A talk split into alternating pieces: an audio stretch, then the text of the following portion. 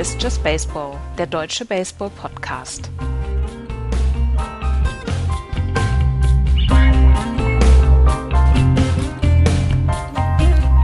Es ist die Welt von Bartolo Colon. Er weiß das, wir wissen das, er lässt uns in ihr Leben. Herzlich willkommen zur Ausgabe 131 von Just Baseball. Ausgabe 12 in dieser Saison. Herzlich willkommen zur Bartolo Colon Fanboy Ausgabe. Herzlich willkommen auch an Florian. Hallo Florian. Moin. Wir sind heute alleine. Axel war weiter auf Mallorca, ist jetzt gerade in diesen Minuten wieder zurückgekommen. Und ähm, ja, scheißegal, Malle ist nur einmal im Jahr. Und deswegen habe ich jetzt mal wieder die Moderation übernommen und versuche jetzt wieder mal äh, mein Praktikum weiterzuführen hier in der Moderation. Kriegen wir hin, oder?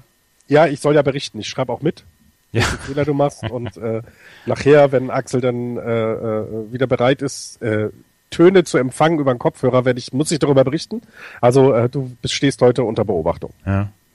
ja, aber wir wollen tatsächlich anfangen mit Bartolo Colon. Letzte Nacht hat Bartolo Colon als ältester Spieler zum ersten Mal einen Home Run geschlagen.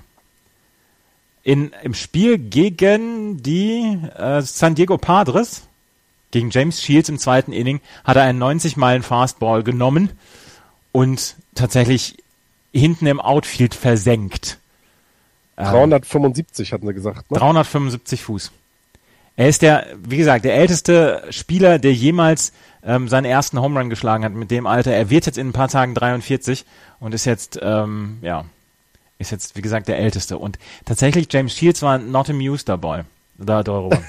Ich glaube, hast du den einen Tweet? Warte, ich hatte mir einen Tweet gefaved. Warte, irgendjemand hatte getwittert, äh, Karriereziele, irgendwie 150 Win, 2000 Strikeouts und don't give up a home run against Bartolo Colon. ich glaube, als Pitcher muss das das Schlimmste sein. es war einer der längsten Home Run Trots, die es auch gegeben hat. Also er hat 30 Sekunden gebraucht, bis er um diese vier Bases rum war. Und ähm, seine Mitspieler haben Ja, dann war im Vollsprint, ne? Ja, seine Mitspieler sind dann ins äh, Dugout geflüchtet und haben ihn dann da, danach aber äh, begrüßt und ähm, tatsächlich ähm, sehr mit, mit Freude und Liebe überschüttet. Wusstest du, wer bis dahin der älteste Spieler war, der seinen ersten Home Run geschlagen hat? Nee. Randy Johnson. Oh, ah, ja, klar, logisch, weil der hat auch sehr lange gepitcht. Mit 40 Jahren damals. Und ähm, ja. Ja, ich finde, wir sollten jetzt auch unser ganzes Leben überdenken, tatsächlich. also, weil, ich meine, jetzt mal ernsthaft, wenn ein 42-Jähriger noch in der Lage ist, in der Major League einen Home Run zu schlagen, dann ist doch meine Karriere jetzt mit noch 41, ist doch, sind doch keine Steine liegen da mehr im Weg. Ich kann doch quasi morgen anfangen.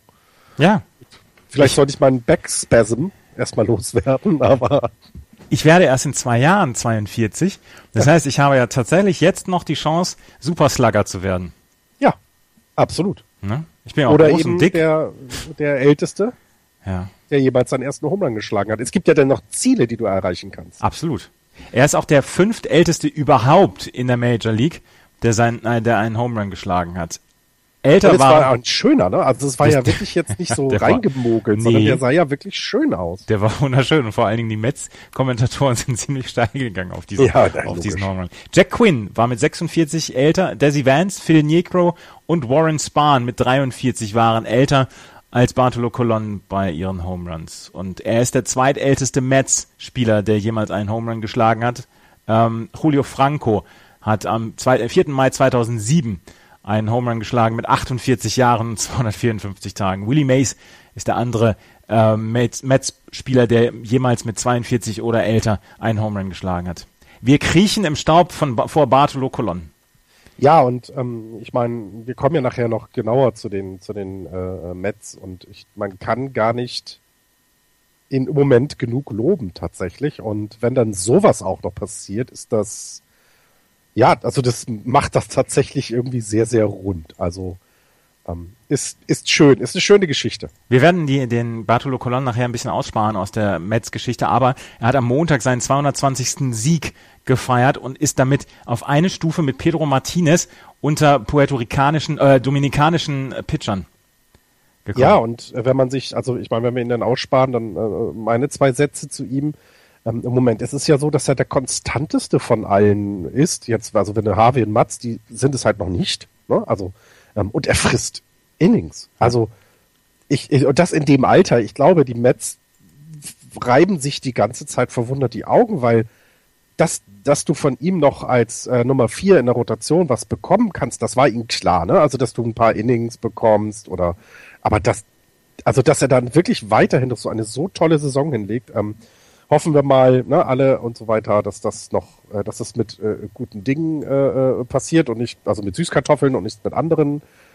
Das ist das Einzige, was einen Schatten drauf hilft, dass er schon mal wegen Doping gesperrt war. Ja, finde ich. Das nervt mich nach wie vor. Ja, ja. Ja, absolut, absolut. Aber es ist halt, also, also die, die Mets sind im Moment heilfroh, ihn zu haben. Nicht wegen des Home Runs, sondern ich glaube, so insgesamt ähm, ist er sehr konstant und ja, ist, ist jemand, der sie, der, der ja diesen, diesen Run, den sie im Moment haben, trägt mit oder mitträgt. So rum. Ich, es ist ja nicht alleine. Ich finde, irgendwann sollten die Mets ihn als Pinch-Hitter einsetzen bei so einer siebten Inning-Situation, wo er dann im nächsten Inning dann als, als Reliever übernimmt, wenn jetzt ähm, die Rotation anders aussehen sollte. Dann sollte, finde ich, eher Pinch hitten. Hast du das letzte Woche mitbekommen bei den Giants? Nee. Ähm, also äh, Matt Bomb, Matt Bum sollte halt gezogen werden, also sollte runter. Ach so. ja, genau, es hat noch gehittet. Und hat aber, ist aber noch in der Line-Up geblieben, weil sie gesagt haben, ja, die Bank ist leer. Wir mhm. haben da niemanden, der so gut ist wie er. fand ich auch eine sehr schöne Aussage. Ja. Bartolo Colon, das war die große Geschichte jetzt von gestern Nacht. Und wir sind darauf angesprochen worden, wir sollen ein halbstündiges Special zu Bartolo Colon machen. Nee, aber ich finde, das war jetzt schon Huldigung genug. Und äh, bevor wir auf die Division kommen, müssen wir noch eine andere Geschichte ansprechen, weil es sollte Ende Mai eine Zwei-Spiele-Serie der Pirates gegen die Marlins in Puerto Rico geben. Das zu, äh, zu Ehren des Hall of Famers von den Pirates Roberto Clemente. Das ist allerdings jetzt abgesagt worden wegen des Zika-Virus. Man hat wohl die Spieler gefragt, ähm, ob sie damit ein Problem haben, nach Puerto Rico für ein paar Tage ähm, zu fliegen und dort, ähm, dort diese Spiele zu machen und dann auch auf die Risiken hingewiesen, was das Zika-Virus anstellen kann. Und es haben zu viele Spieler gesagt, nein, sie hätten Angst davor, nach Puerto Rico zu fliegen und äh, deswegen ähm, hat man diese Spiele oder hat Rob Manfred diese Spiele wieder relocated, also zurückbeordert nach Miami und deswegen werden am 30. und 31. Mai im Marlins Park diese beiden Spiele stattfinden. Finde ich sehr, sehr schade. Ja, ja, sehr, sehr schade. Nur äh, der Zika-Virus hat ja, hatte der nicht auch bei anderen Sportveranstaltungen irgendwelche Auswirkungen? Es ist halt ein großes Problem in Brasilien und da Rio dieses Jahr die Olympischen Spiele aus, austrägt, ähm, könnte das tatsächlich noch zu einem Problem werden. Aber ja, das ist ein, das ist ein Thema, gerade in Südamerika im Moment. Puerto Rico hatte einen Todesfall und irgendwie 800 Ansteckungen wohl. Ähm, es ist noch nicht so verbreitet und ja, aber trotzdem haben die Spieler zu viel Sorge gehabt.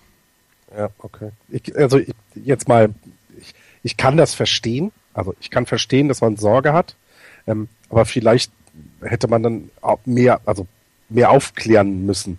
Also weil es gibt ja keine Reisewarnung, oder? Es gibt nee. ja keine Reise Reisewarnung für die für, für, für Puerto Rico. Ähm, das heißt, das Auswärtige Amt der der der Staaten wird ja nicht gesagt, also kann ja da Tipps geben, was kann ich tun, ne? damit ich dieses, äh, damit ich mich nicht anstecke oder damit ich nicht gestochen werde, was auch immer. Ähm, aber ich weiß noch, irgendwann gab es mal in Amerika die äh, äh, ganz gefährlichen afrikanischen Honigbienen, die mhm. total aggressiv waren und das war dann im Endeffekt irgendein wilder Stamm Bienen, die ausgerückt sind und ein bisschen, äh, was bei Bienen passiert, äh, passieren kann, ein bisschen aggressiv waren, aber jetzt nichts Schlimmes. Aber die machen ja gern aus einer Mücke einen Elefanten. äh, ja, tatsächlich ist es sehr, sehr schade. Äh, Luis Clementes, Luis Clemente, der, der Enkel von, nee, der Sohn von Roberto Clemente hat seine Enttäuschung äh, auch zum Ausdruck gebracht, hat gesagt, wir sind sehr desillusioniert. Es hat schon Spiele in Puerto Rico gegeben und es wird auch wahrscheinlich wieder Spiele in Puerto Rico geben. Ähm, aber diese beiden Spiele sind halt jetzt ähm, umgesetzt worden, beziehungsweise wieder nach Miami zurückbeordert worden und die haben dann auch eine schöne Home Run Statue, von daher. ja, oder äh, hast du den, naja gut, wir kommen ja noch zu dem Male.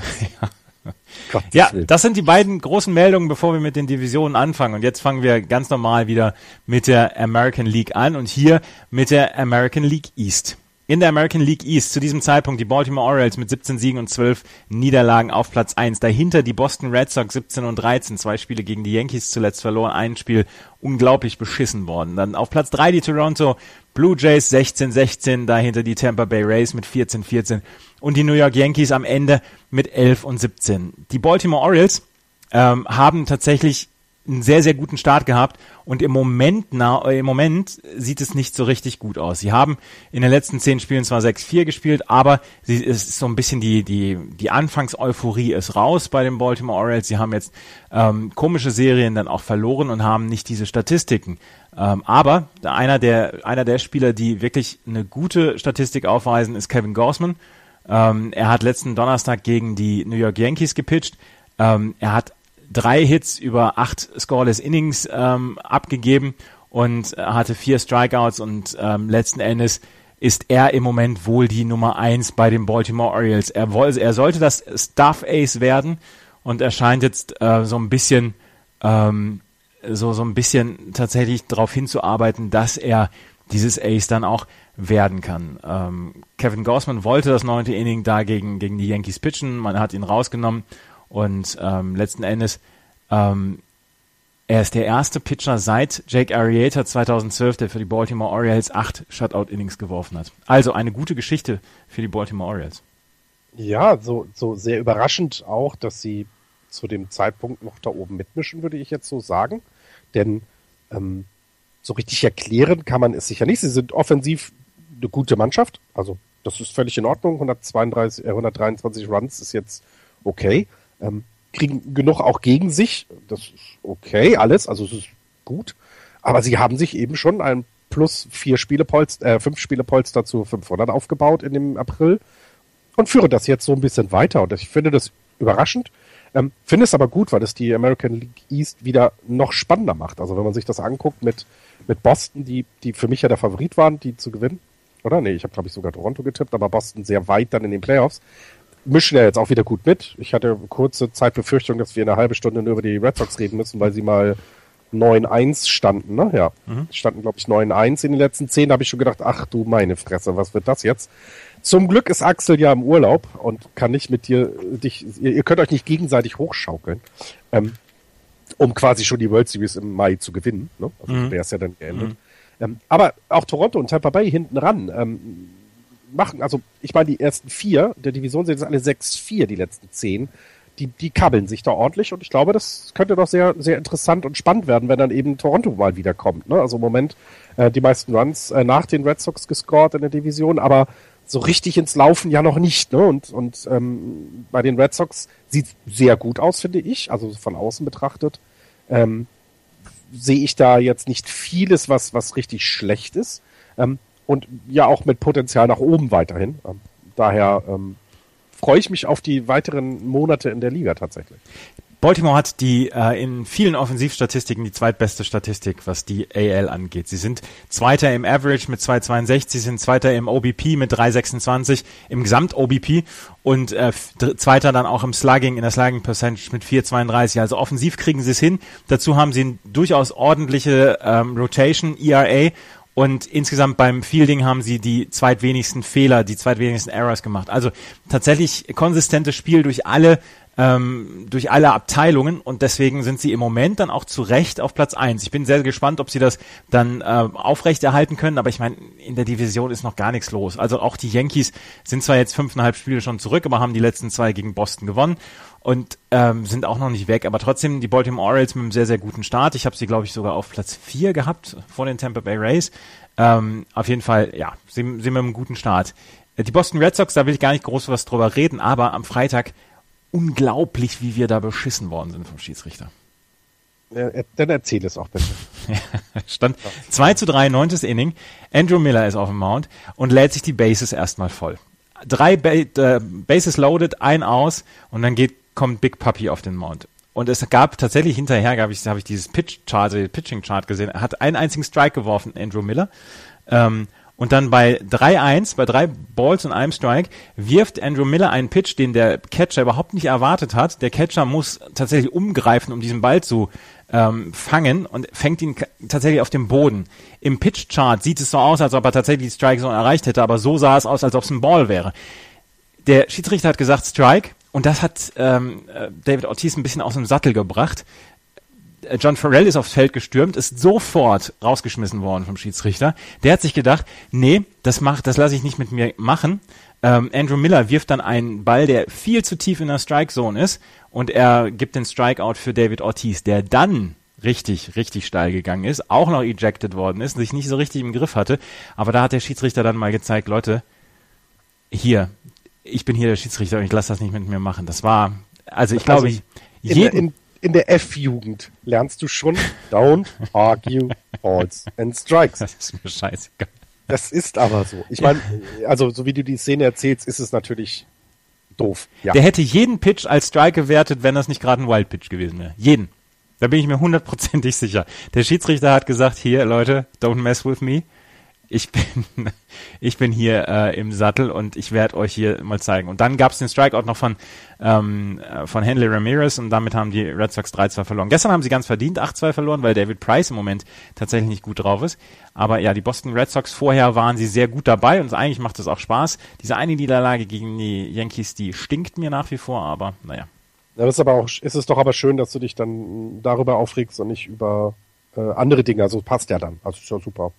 Ja. Also, bisher läuft die Saison ja nicht schlecht, ähm, was man jetzt von Toronto nicht unbedingt sagen kann, finde ich. Aber du musst anfangen, ja jetzt langsam deine Polster zu bauen. Ne? Ich hatte das ja äh, bei den Giants getwittert. Im Moment ist es so einfach, die Division quasi einzustecken, mhm. wenn du jetzt mal ein paar Serien gewinnst und so fünf Spiele äh, äh, Vorsprung erarbeitest, dann, dann hast du die fast schon in der Tasche gefühlt, weil sich da ja nichts bewegt und mh, mm, das fehlt so ein bisschen jetzt bei Toronto. Die bin mal gespannt, ob sie jetzt dann tatsächlich äh, kommen. Also sind ja immer noch mein Top-Favorit tatsächlich. Zu Toronto und Tampa Bay habe ich in der letzten Woche einfach auch gar nichts gehabt. Also Tampa Bay hat jetzt drei Spiele hintereinander gewonnen. Die sind tatsächlich dann wieder auf 500 und ähm, sind gut dabei.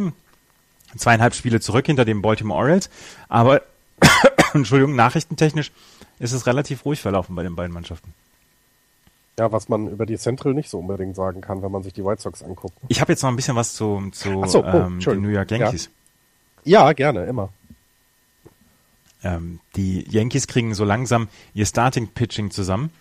Ähm, Masahiro Tanaka hat ein super Spiel gegen die Baltimore Orioles gemacht mit, mit acht guten Innings. Auch CC Sabathia hat ein gutes, ähm, einen guten Start gehabt. Also die Starting Rotation läuft jetzt so langsam. Aber dann musste CC Sabathia auf die DL gesetzt werden und nicht nur er.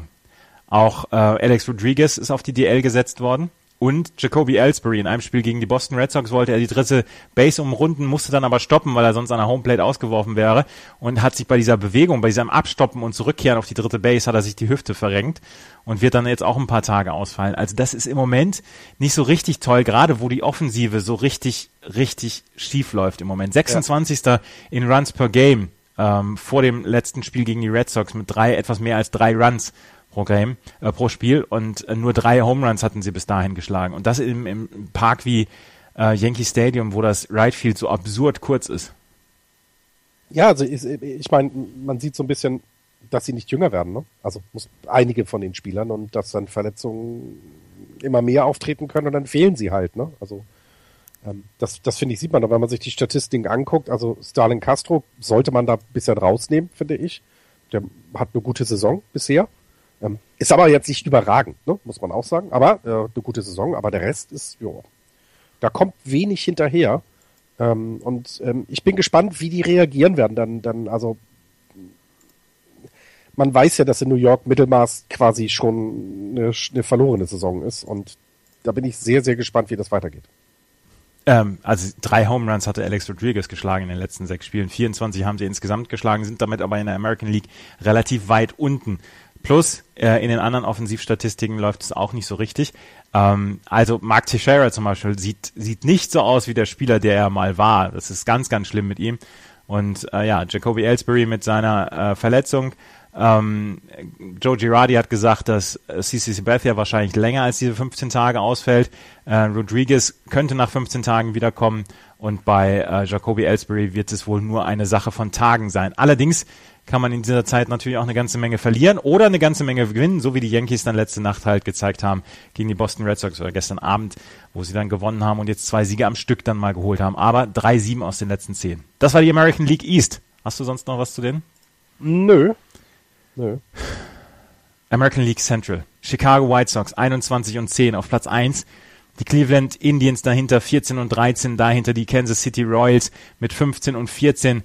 Dann die Detroit Tigers mit 14 und 15 und die Minnesota Twins ganz abgeschlagen am Ende mit acht Siegen nur und 22 Niederlagen. Die Chicago White Sox haben letzten, letzte Woche John Danks entlassen.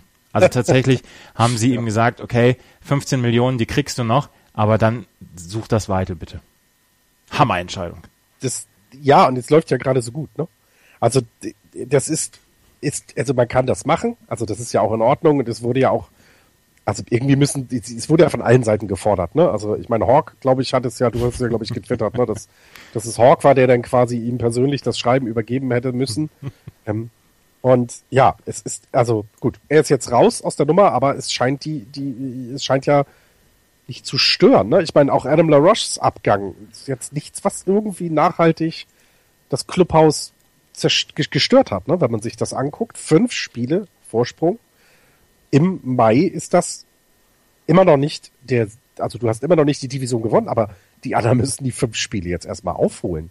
Und, und das mit den White Sox, wo ja selbst die White Sox-Fans sagen, hi, das ist alles auf wackeligen äh, Schultern gebaut, da, da sollte man vielleicht ne, abwarten noch, aber im Moment bestes Run äh, against per Game Score in der in der American League mit 3-13 gegen sich nur. Das Pitching ist also weiterhin richtig, richtig gut. Wer, ähm, Sie haben halt drei Starting Pitcher, die im Moment überragend pitchen. Das ist Chris Sale mit dem 1,79er ERA. 7 und 0 ist er gegangen in seinen sieben Starts. Also immer wenn er pitcht, dann sind sie auch dabei. Er hat 50 Innings schon gepitcht in seinen sieben Starts. Das heißt sieben Innings pro, pro Spiel, mehr als sieben Innings pro Spiel hat er gepitcht. Dann José Quintana mit dem 1,40er ERA. Der hat allerdings schon mal eine Niederlage da auch geholt. Und Matt Latos äh, mit dem 2,62er ERA. Wenn du drei Leute aus der Starting Rotation hast, die so pitchen, dann kann dir nicht so richtig viel passieren. Dann hast du halt John Danks, der mit, äh, mit seinen ersten vier Starts einen 7,25er ERA hingelegt hat. Und ähm, dann haben sie ihm gesagt, okay, du bist weg. Und das finde ich eine heftig mutige Entscheidung. Ja, also, also ich, sie müssen ja aber auch irgendwas in der Hinterhand haben, meiner Meinung nach. Es muss ja irgendwas kommen. Ich meine, äh, ich kann es ja jetzt schon ansprechen, aber auch die White Sox sind natürlich, äh, haben sich äh, Tim Linscomb angeguckt, der am Freitag äh, vor den Leuten ähm, ein, eine, eine Session, eine, eine Bullpen-Session abgehalten hat. Sie müssen ja jetzt was nachholen. Ne? Du kannst ja nicht einfach die Nummer 5 aus der Rotation rausnehmen, ohne was in der Hinterhand zu haben. Ähm, ich bin sehr, sehr, sehr gespannt, was da jetzt passiert. Ja, also sie haben ähm, mit mit Johnson einen Start gehabt, nach, äh, nachdem John Danks da rausgenommen worden ist. Mit Eric Johnson, der hat in seinem Spiel gegen die Red Sox tatsächlich dann auch verloren. Ähm, dann haben sie noch Carlos Rodon, ähm, der mit dem 436er ERA im Moment aufläuft. Aber das kann man, das kann man halbwegs kompensieren. Ähm, ja. Ich fand die Entscheidung, John Danks zu cutten, fand ich schon sehr, sehr hart. Ich meine, es sind vier Starts gewesen. Ähm, und da muss irgendwas anderes gewesen sein. Also ich kann mir nicht vorstellen, dass es nur an seiner Leistung, sonst Weißt er hatte du, eine, eine Schulteroperation. Zurück in die, in die, in die, in die Miners, ne? Er hatte eine Schulteroperation 2012 und seitdem ist er nie wieder so richtig der geworden, der er früher mal war oder vor der Schulteroperation war. Sein Fastball ist ein paar Mal langsamer. Also es hat schon ein paar Gründe. Aber ich finde trotzdem die Entscheidung, äh, das ist dann aber auch eine Entscheidung, wo man sagt, okay, wir wollen dieses Jahr richtig angreifen, wir haben jetzt hier Blut geleckt und wir müssen gucken, wie wir es anders, andersweitig dann, ähm, dann auffangen. Weil auch das, äh, das Bullpen pitcht hervorragend bei den, äh, bei den White Sox. Ja. Wenn man sich einen anguckt wie Matt Albers mit einem 0,61er ERA in 14 Innings, ähm, Zach Duke mit einem 2,08er ERA in 18 äh, Starts, Nate Jones 0,69er ERA, das ist richtig, richtig gut. David Robertson, der Closer, 12 Starts, 0,73er ERA, das ist fantastisch. 10 Strikeouts per 9 Innings, wäre es ja. hochgerechnet. 10, also 11 sogar, 10,9 jetzt, äh, wenn er der letzte Start ist, glaube ich, hier nicht drin. Also ähm, ja, das ist ähm, sehr gute Unterstützung. Was jetzt eben fehlt, wäre ein Long Reliever oder jemand, der eben ja, die, irgendjemand muss jetzt die, die, die, die Position von John Denks ja übernehmen. Ich bin, bin sehr gespannt, wie das sich dann auswirkt, auch ähm, für die nächsten Wochen. Ja. Also du kannst ja nicht mit der Vierer-Rotation den Rest der Saison machen oder jetzt mal ein paar Leute reinschmeißen, wenn du weiterhin dabei bleiben willst. Ähm, die White Sox wollten letztes Jahr angreifen. Sie haben es wohl irgendwie sich im Jahr geirrt, finde ich, weil äh, sie machen es halt dieses Jahr. Und wenn du dir anguckst, das ist solide alles, auch in der Offensive, ne? Also da ist, da ist aber auch noch Potenzial nach oben. Also wenn du Abreu im Moment nur in Anführungsstrichen mit fünf äh, Home Runs, ähm, da ist also auch noch mehr drin. Ähm, ich bin, ich, also dieses eigentlich eher trostlose Team, was ich letztes Jahr gesehen habe, also ich war ja da, ähm, hat sich jetzt gewandelt zu, hey, da, da findet was statt, da kannst du zugucken und so langsam kommen sie in die Situation, dass sie sich eben tatsächlich äh, auch für, den, für die nächsten zwei Monate überlegen müssen, was sie tun. Ne? John spannend. Danks. John Danks war der ähm, älteste White Sox in der, in der Mannschaft nach Hawk Harrelson. Er ist seit 2006 schon da gewesen, ähm, in einem Trade damals mit den Texas Rangers. Und er war ein First-Round-Pick 2003 von den Rangers. Und damals mit Nick Massett und Jake Rasner ist er äh, geholt worden für die Pitcher Brandon McCarthy und Outfielder David Paisano. Ähm, Danks kriegt jetzt noch 12 Millionen Dollar, nicht 15 Millionen Dollar, aber er war tatsächlich jemand, der 2008 auch die, ähm, den AL Central Tiebreaker gegen die Minnesota Twins gepitcht hat damals. Ein 1 zu 0 Spiel. Er hat damals eine ähm, 3,32er ERA für die gesamte Saison hat, gehabt. Dann hat er einen 65 Millionen Dollar Vertrag unterzeichnet das ist jetzt das letzte Jahr. Und jetzt haben die Chicago White Sox sich entschieden, ihn dann losgehen oder gehen zu lassen. Ähm, die Chicago White Sox trotzdem im Moment wirklich sehr, sehr gut dabei, 21 Siege und 10 Niederlagen. Dahinter Cleveland, Kansas City und Detroit, von denen man alle vielleicht so ein bisschen mehr erwartet hat. Vielleicht nicht von Cleveland, aber von Kansas City und von Detroit auf jeden Fall. Detroit hat die letzten fünf Spiele verloren, ähm, hat davor, äh, hat glaube ich gegen die ähm, Cleveland Indians jetzt schon sechs Spiele gespielt und alle sechs verloren. Und die Kansas City äh, Royals kommen auch nicht so richtig auf die, auf die Füße. Ja, so ein bisschen das, das, das, was wir letzten zwei Jahre über die Royals gesagt haben, dass sie halt mh, eigentlich eher die Mannschaft sind, die irgendwie ihre Spiele 2-1 gewinnen, ne? als, als irgendwie 15-0 oder sowas. Das bricht ihnen so ein bisschen den Nacken gerade. Erst 98 Runs gescored. Das ist, also das ist, das ist in der American League. Das ist das Schlechteste, wenn ich das gerade sehe.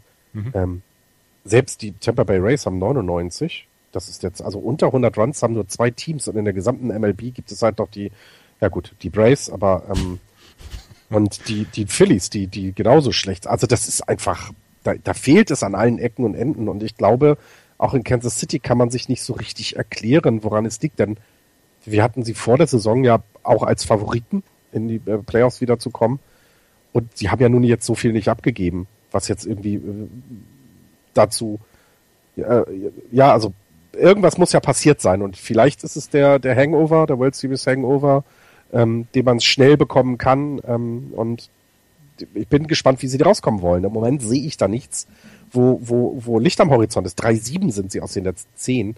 Ähm, ähm, haben jetzt gerade, ähm, glaube ich, eins verloren gehabt. Nee, eins gewonnen gehabt mal wieder, aber puh, Sie verlieren die knappen Spiele alle. Sie haben eigentlich ganz okaye Statistiken, sowohl offensiv als auch defensiv. Ian Kennedy zum Beispiel mit dem äh, 2-13er ERA, Elsen Volkes 3-13er ERA, Jordani Ventura, gut, das ist besorgniserregend, 4,65 und auch Chris Madlen und äh, Chris Young ist mit 75, 76 bzw. 6,85 auch nicht wirklich toll.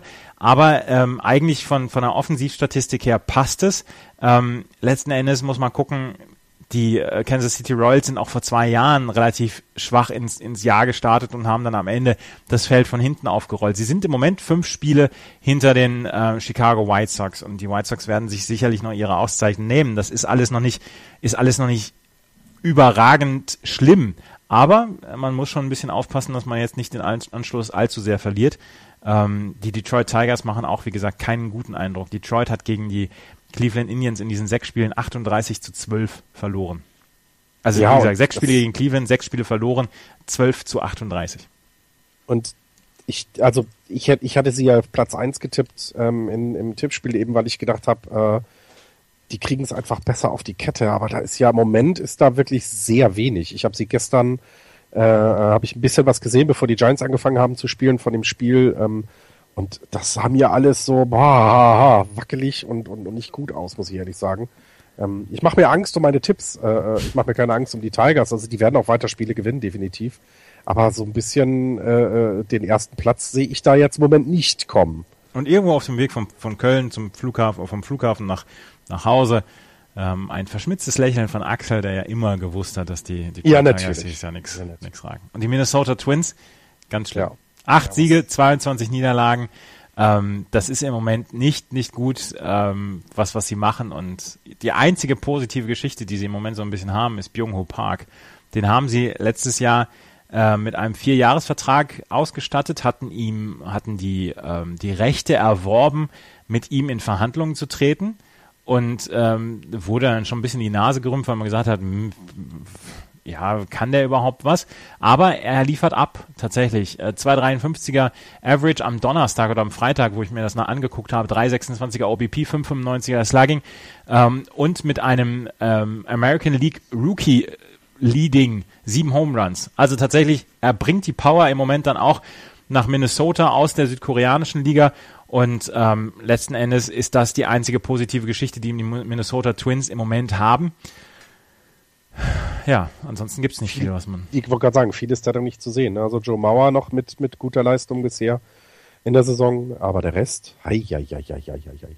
Ja, die Minnesota Twins, obwohl sie nicht mal ähm, an letzter Stelle liegen in den Offensivstatistiken, sie verlieren halt dann auch ähm, diese Spiele, die knappen Spiele verlieren sie dann im, im in den Offensivstatistiken passt das sogar halbwegs. Ja. Sie haben Team, ähm, also auf Teamebene 238er Average, ähm, 308er OBP, damit stehen sie auf Platz 11. Dahinter sind so, solche Teams wie die Toronto Blue Jays oder die Houston Astros ähm, hinter den, den Minnesota Twins noch, aber sie gewinnen halt diese Spiele nicht. Hast du sonst noch was zur AL Central? Nee, auch nichts. Soll man dann in die AL West drüber gehen? Ganz in den Westen raus? Hm. Müssen wir ja wohl wieder. Seattle. Vielleicht eine der Überraschungen dieser Saison bislang. 18 Siege, 12 Niederlagen. Dahinter die Texas Rangers 17-14 die Oakland A's mit 14 und 17, die LA Angels mit 13 und 17 und die Houston Astros mit 11 und 20, die so langsam anfangen, sich aus diesem großen Loch zu rauszuholen, in das sie sich reingegraben haben am Anfang der Saison. Aber ich würde ganz gerne als erstes ähm, über die LA Angels sprechen, weil schlimme Nachrichten von der Verletzungsfront. Garrett Richards braucht Tommy John Surgery und ähm, wird den LA Angels damit dieses Jahr dann komplett ausfallen. Ähm, er ist einer der Starting Pitcher, er sollte das Ace sein und er braucht jetzt die Tommy John Surgery. Wenn du dir das Depth Chart der LA Angels anguckst, hast du im Moment drei Starting Pitcher. Du hast Jared Weaver, du hast Hector Santiago und du hast Tropiano.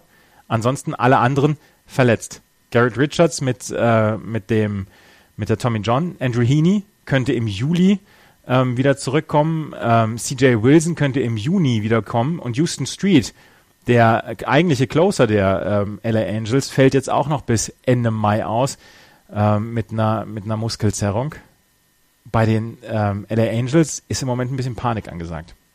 Und du musst jetzt, ja, du musst ja schauen, ich glaube, wir hatten sie in der Vorschau, wir hatten ja auch das, das, äh, die, die Farm immer besprochen, so gut sieht die jetzt nicht aus bei den Die ist, die ist überragend das, schlecht die Angels. Ja, deswegen ist da wirklich, wirklich, da muss man jetzt, also auch da würde mich nicht wundern, wenn man eben so jemanden wie Tim Linscomb vielleicht holt. Ich meine, jetzt Designated for Assignment sind auch noch Pitcher unterwegs. Äh, du musst ja wenigstens die, ähm, die Spots auffüllen, ne? Also das ist ja schon, das ist ja im Moment erste, also, äh, das, ja, das ist ja tatsächlich e-, erste Priorität. Auffüllen erstmal.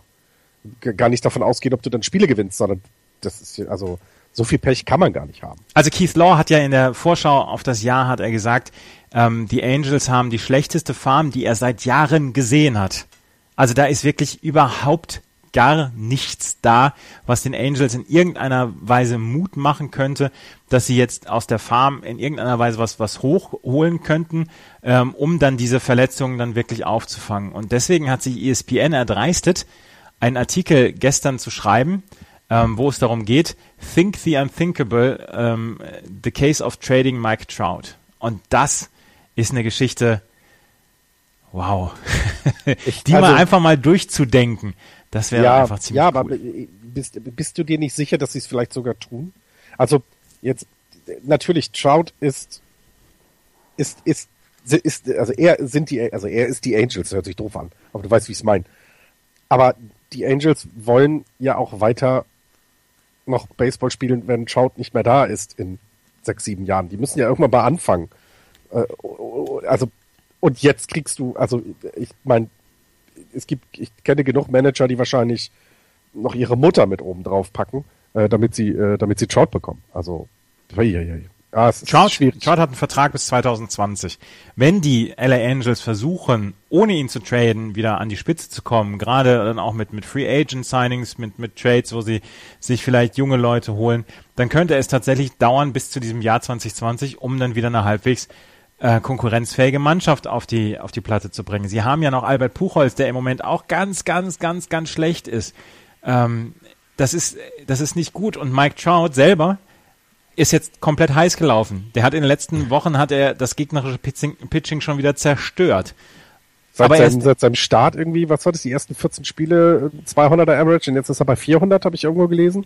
Er ist auf jeden Fall extrem gut und ähm, das ist das Problem.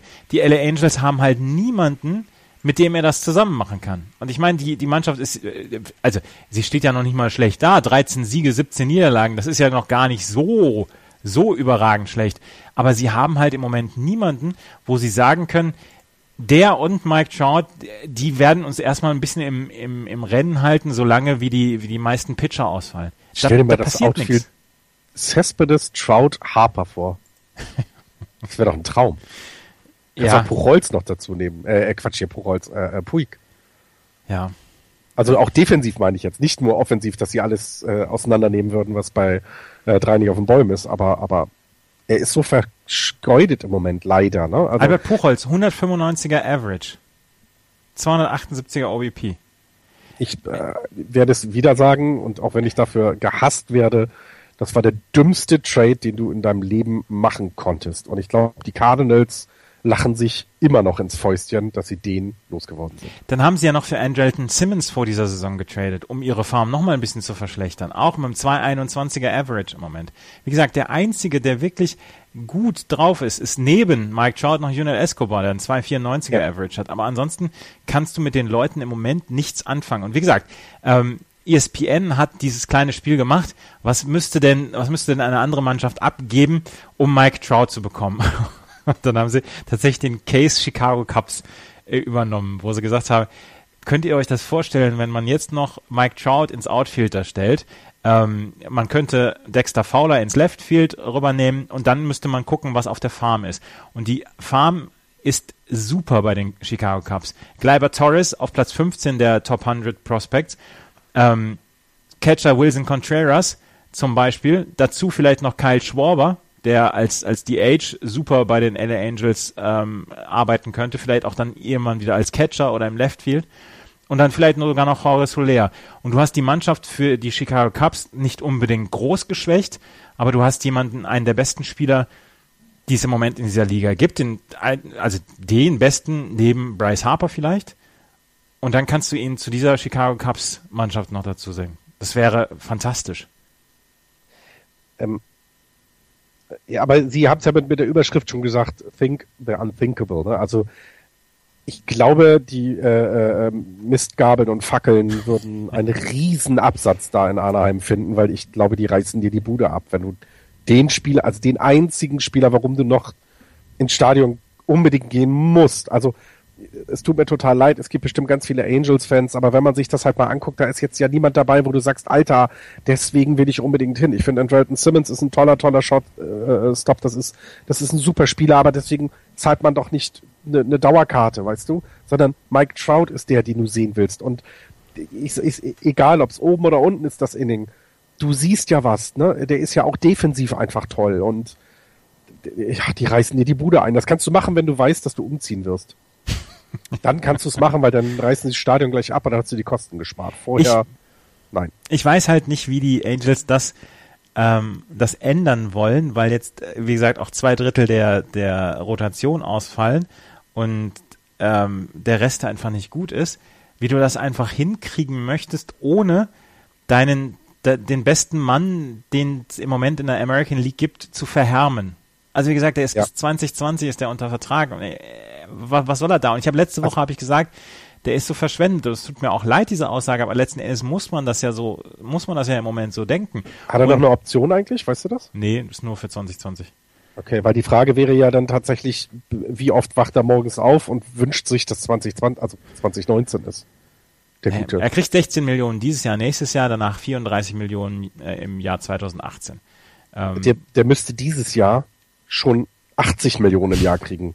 Jetzt mal, also jetzt, jetzt ohne Witz, also ich, wir können ja gerne mal irgendwann eine Sendung machen, wo wir uns darüber unterhalten, ähm, ob, ob diese hohen Salaries oder diese hohen Gehälter überhaupt irgendeinen, ne, ob das, ob sich das lohnt. Und ja, also jeder Cent, den du für Mike Trout nicht ausgibst, das ist Wahnsinn, weil der macht dir ja alles. Ich meine, die Leute kommen wegen ihm ins Stadion, wegen niemanden anders.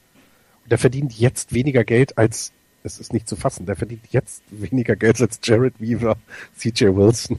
Gottes Willen, der Arme. Naja. Also tatsächlich könnte ich mir vorstellen, dass äh, jemand wie Tim Lincecum ähm, jetzt dort unterkommt bei den Angels ist, ist eine Alternative definitiv. Also ähm, wir können ja nachher nochmal auf ihn zu sprechen kommen, aber ja, du musst dir jetzt, also auch Denks wäre eine Alternative meiner Meinung nach. Du musst ja einfach jemanden erstmal hinstellen auf dem Raum. ist doch so. ja, bevor du, ja, ja, bevor du den Hausmeister da hinstellst, ja. solltest du einen Pitcher nehmen. Tatsächlich habe ich auch darüber, darüber nachgedacht. Der Denks könnte da nämlich auch ähm, drauf sein. Es ist, es, ja, es tut mir leid um die Angels. Also im Moment sind sie ein bisschen äh, sehr gebeutelt, ja. Ja. Arg, arg gebeutelt. Das gönnt man dann ja nun auch niemanden, muss man auch mal wieder fairerweise sagen, auch wenn ich sie nicht mag als Team ähm, und überflüssig finde, ist es dann auch doof, wenn es eben, wenn sowas dann passiert. Das muss nicht sein. Ähm, dann lieber fair im Wettbewerb zeigen, dass du schlechter bist als alle anderen. Ne? Also ja.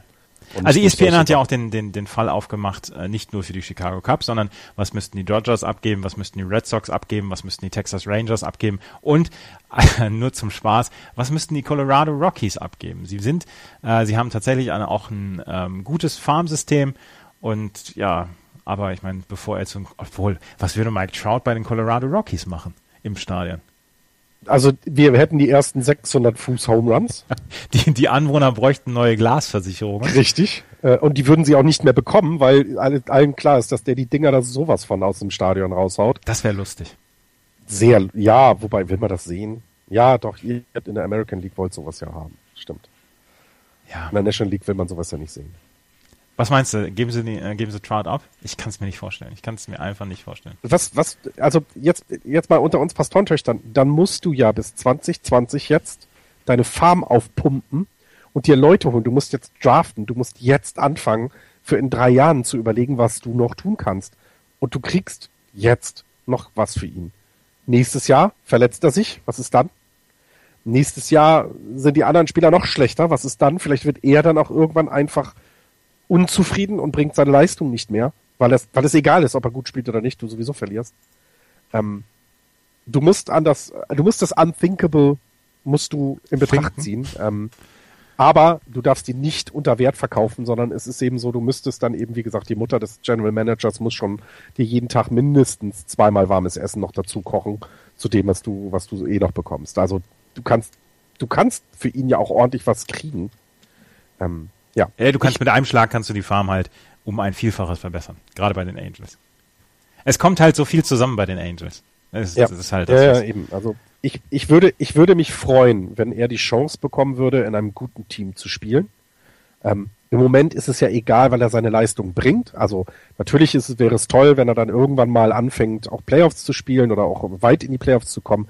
Aber wir dürfen dabei nicht vergessen, er ist keine 28, er ist keine 27, der Typ ist zwölf, gefühlt, Baseball altermäßig und spielt schon wie ein All, wie ein, wie ein Oldtimer, der, der schon zehn Jahre auf dem Buckel hat. Also, ähm, der hat ja auch Zeit. Das ist ja das Gute. Die LA Angels, wie gesagt, können sich vorstellen oder können sie sich vorstellen, Mike Trout zu traden. Das ist eins der, der großen Themen in dieser letzten Woche gewesen. Es ist eine sehr lustige, also man kann, finde ich, äh, stundenlang darüber diskutieren. Ich finde es eine der lustigeren Diskussionen, die man im Moment in der MLB hat. Ähm, wenn wir in der AL West noch so nachgucken, die Seattle Mariners sind ein gutes Team im Moment mit 18 Siegen und 12 Niederlagen, aber man muss sich Sorgen machen um ähm, King Felix. Felix Hernandez, ähm, Felix Hernandez Fastball ist unter 90 Meilen inzwischen. Ähm, der sieht auch, also ich habe ihn jetzt pitchen sehen, der sieht auch irgendwie, äh, darf ich was sagen, sieht ja aus, als wenn er zugenommen hätte. Also als wenn er nicht mehr so fit ist wie noch vor zwei Jahren. Der, der sieht irgendwie unsportlicher aus. Also ich weiß, dass ein Pitcher jetzt nicht äh, eine Figur wie Mike Trout haben muss, aber irgendwie sieht er auch unrund aus, um es mal so zu sagen. Also ist ganz komisch. Was tatsächlich sehr, sehr schade ist. Ich meine, er hat einen 221er ERA noch in, in sechs Starts, ähm, 2 und 2, das ist in Ordnung. Aber tatsächlich, die letzten zwei Starts waren nicht gut von ihm. Und ähm, letzten Endes hat er erst in seinen sechs Starts hat er 36 Innings gepitcht.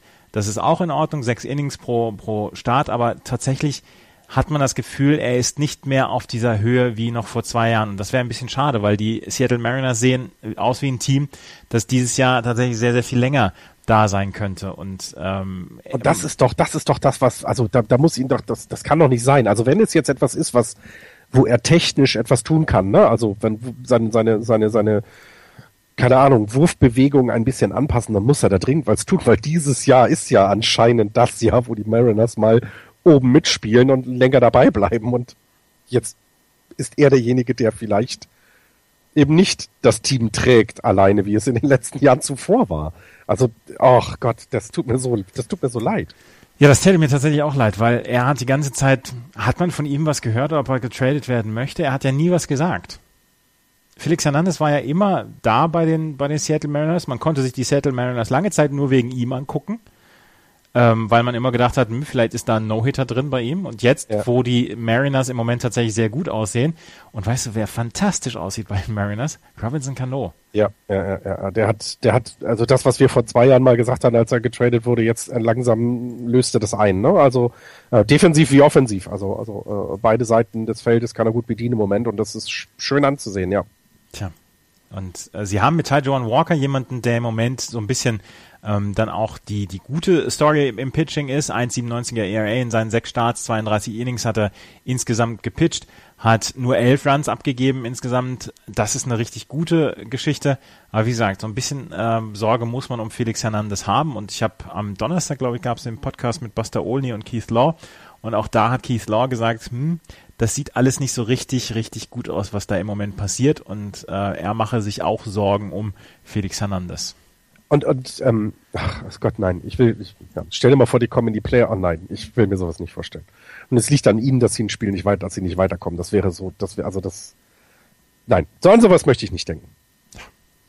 Wobei die, die Mariners ja gut aussehen, ne? 7-3 in den letzten 10. Ähm, sie haben sich ein bisschen abgesetzt äh, von, von den Ace und Angels. Ähm, die Rangers weiter hinten dran, aber ähm, die Houston Astros, äh, ich glaube, das ist vorbei, ne? Wo hatte ich das gelesen? wer so in die Saison, das hattest du letztes Jahr, letzte genau. Woche gesagt, ja. ne? Ja. Äh, dann war es so, wer so in die Saison gestartet ist, der kommt nicht in die Playoffs, dann muss man jetzt gucken, was man tut. Also äh, hält man die Füße still einfach ein Jahr und sagt, passiert? Oder macht man noch mal was? Zum Beispiel für Trout traden. Naja. ähm, die Houston Astros, glaube ich, haben nicht so viel, um für Trout zu traden. Ähm, aber die Astros haben tatsächlich auch Probleme und das vor allen Dingen auch im Pitcher, äh, Pitching, weil Dallas Keuchel überhaupt nicht aussieht wie der Pitcher, der er letztes Jahr dann auch war. Ähm, Dallas Keuchel mit einem 470er ERA in seinen sieben Starts. Ähm, 23 Runs hat er schon abgegeben, drei Home Runs hat er abgegeben, 19 Walks hatte er schon, 38 Strikeouts dagegen. Das ist nicht gut. Doug Pfister mit einem 454er, Mike Fires mit einem 535er ERA, Colin McHugh 6,59. Wir haben letzte Woche schon drüber gesprochen, aber das Starting Pitching ist halt im Moment nicht gut und das ist das schlechteste in der American League. Und wenn man die Gründe sucht, warum es bei den Houston Astros nicht funktioniert, dann muss man gar nicht so weit gucken. Ja, ja, klar. Das, was letztes Jahr so, so fantastisch war, ne? Ich meine, 150 Runs haben sie jetzt abgegeben in 31 Spielen. Kannst ja mal rechnen. Also das ist, das ist nicht gut. Nee. Die Houston Astros im Moment auf Platz 5, äh, beziehungsweise auf dem letzten Platz in der ähm, AL West, haben jetzt das letzte Spiel verloren. 5-5 sind sie in den letzten 10 Spielen gewesen. Vielleicht kommt da ein bisschen noch was dazu, aber im Moment sieht es tatsächlich nicht so richtig gut aus. Hast du noch was zur American League? Ähm, nee. Nicht? Nein. Sollen wir uns dann jetzt mal um unser, um unsere diese, dieswöchige Division der Woche kümmern, um die National League East? Ja, ich wollte nur noch sagen, ich hatte die bei Fangraphs, das so zur American League, finde ich sehr, sehr spannend. Bei Fangraphs gibt es so äh, Playoff-Odds und ähm, ähm, wer die Division gewinnt. Und ich finde es spannend, wie sie das berechnen oder machen, weil, weil teilweise die Führenden gar nicht die höchste Prozentzahl haben. Und wie stehen sie denn bei den Red Sox die Playoff-Chancen? Über sechs, also die Playoff-Chancen über äh, 78, also 78 Prozent und Divisionssieger zu 56 Prozent. Ich weiß nicht, wie sie es berechnen, also wie sie das machen. Ähm, und World Series weiterhin mit äh, nach den Cups die höchste Prozentzahl. Also ähm, den Red Sox traut man in der American League, so wie ich es ja auch getan habe in der Vorschau, sehr viel noch zu, weiterhin. Ähm, aber äh, zum Beispiel auch die Astros haben immer noch eine 20-prozentige Wahrscheinlichkeit, die, die, ähm, die, die Division gewinn, zu gewinnen. Äh, und das ist mehr als den äh, Rangers äh, äh im Moment zugetraut wird. Und, ja. und das finde ich halt sehr, sehr spannend. Wahrscheinlich also, geht es um Strength of Schedule, also gegen sowas, wen sie spielen werden und so. sowas auch, ne? Und ich finde es halt, ich, ich bin sehr, sehr gespannt, ob die Astros da nochmal aus diesem Loch dann rauskommen. Ähm, ich meine, ähm, wir haben es jetzt gerade in der Bundesliga erlebt, es hat noch kein Team nach fünf Niederlagen geschafft, dann international zu spielen. Gladbach ist jetzt das erste. Vielleicht sehen wir hier auch wieder Historisches, was ja für die Division selber super spannend wäre, ne? Gute Mariners, gute Rangers, gute Astros. Da kann man halt auch immer mal gerne wieder in den Westen dann mal einschalten morgens um vier. Aber würdest du dir eine World Series Cups gegen Red Sox angucken? Ich? Cubs gegen Red Sox? Nee. Nee. nee. Ich glaube, das ist die, die am wenigsten Einschaltquoten der letzten 100 Jahre hat. Diese kleinen Märkte, die will doch keiner sehen.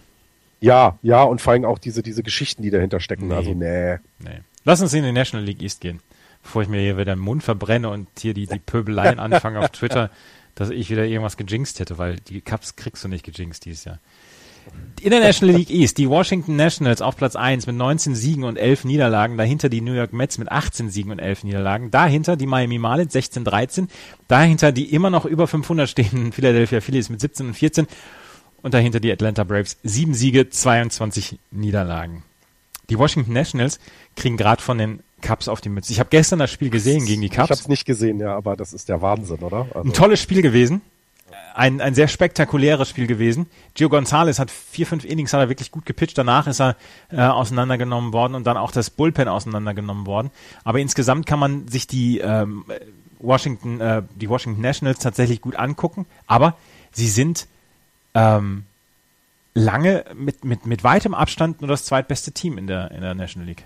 Ja, das, das ist auch, glaube ich, etwas, was, was das Ganze dann für die Playoffs so super spannend macht. Ne? Also ähm, also du, du hast da, du hast da, du hast da was, was, was richtig gut zusammenpasst im Moment. Ich meine, Bryce Harper, ne? Wir müssen es nicht äh, erzählen. Wahnsinnig gut in der Offensive.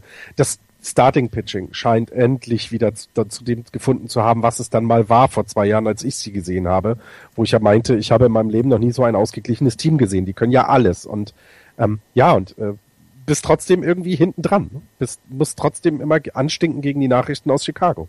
Es ist ähm, tatsächlich sehr, sehr spannend bei den ähm, Washington Nationals zu beobachten. Aber sie haben im Moment eine sehr, sehr ausgeglichene Rotation, wenn man sich das anguckt. Wenn jemand wie Scherzer im Moment die meisten Sorgen macht mit seinem 460er ERA in der in der Starting Rotation, dann ist es nicht so schlecht um diese Rotation bestellt. Ich meine, Max Scherzer, da wissen wir, der kommt auch wieder, ähnlich wie David Price bei den Red Sox im, in der AL East. Ja, ja, ja, ja, genau. Die schaffen stimmt. das schon. Aber Steven Strasburg, mit einem 2,36er ERA, in sechs Starts 42 Innings gepitcht. Tanner kannst, du, kannst du dich noch daran erinnern, wie wir letztes Jahr eine Folge auch wir beide alleine hatten und uns große, große Sorgen um Steven Strasburg gemacht haben? Ja. Wie wir fast ein Abgesang auf ihn äh, äh, angefangen hätten. Und soll ich dir was sagen? Der ist Free Agent nach dieser Saison.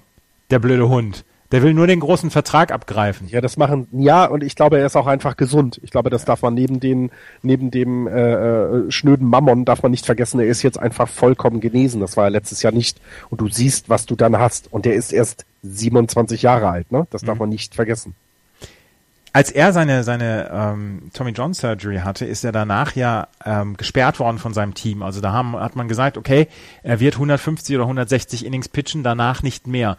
Damals ist viel gesagt worden, oh, ist das ein Fehler gewesen, weil die äh, Nationals in die Playoffs gekommen sind und dass Strasburg da nicht mehr pitchen durfte.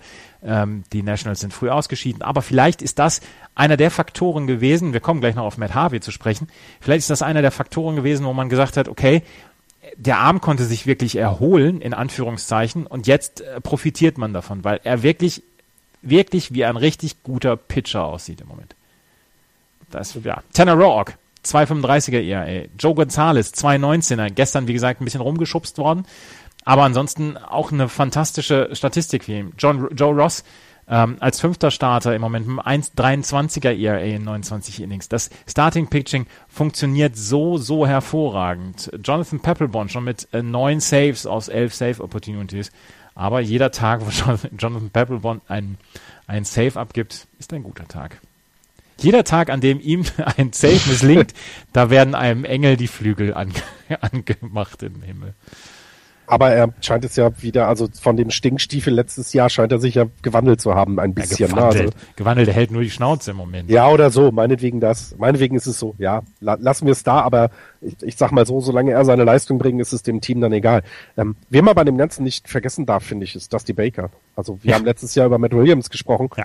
Ähm, Und jetzt müssen wir eben Dusty Baker ansprechen. Ne? Also ähm, der kriegt es hin, ähm, die Teams, die er übernimmt, besser zu machen. Ne? Also ich habe hier so eine Statistik, 93 kam er zu den Giants, in der, äh, ähm, in der Saison hatte er dann 31 Siege mehr, als die Giants das vorher hatten. Äh, 2003 kam er zu den Cubs, da waren es 21 mehr in der ersten Saison, Siege mehr. Bei den Reds waren es 2008 dann nur noch zwei, ähm, aber eben auch wieder mehr. Und im Moment ist er dabei, dass sie auch um die 31 äh, äh, mehr Siege haben, die Nationals, als letztes Jahr. Würde dann 114 bedeuten, lass es vielleicht 25 Siege mehr sein als letztes Jahr, trotzdem über 100 haben.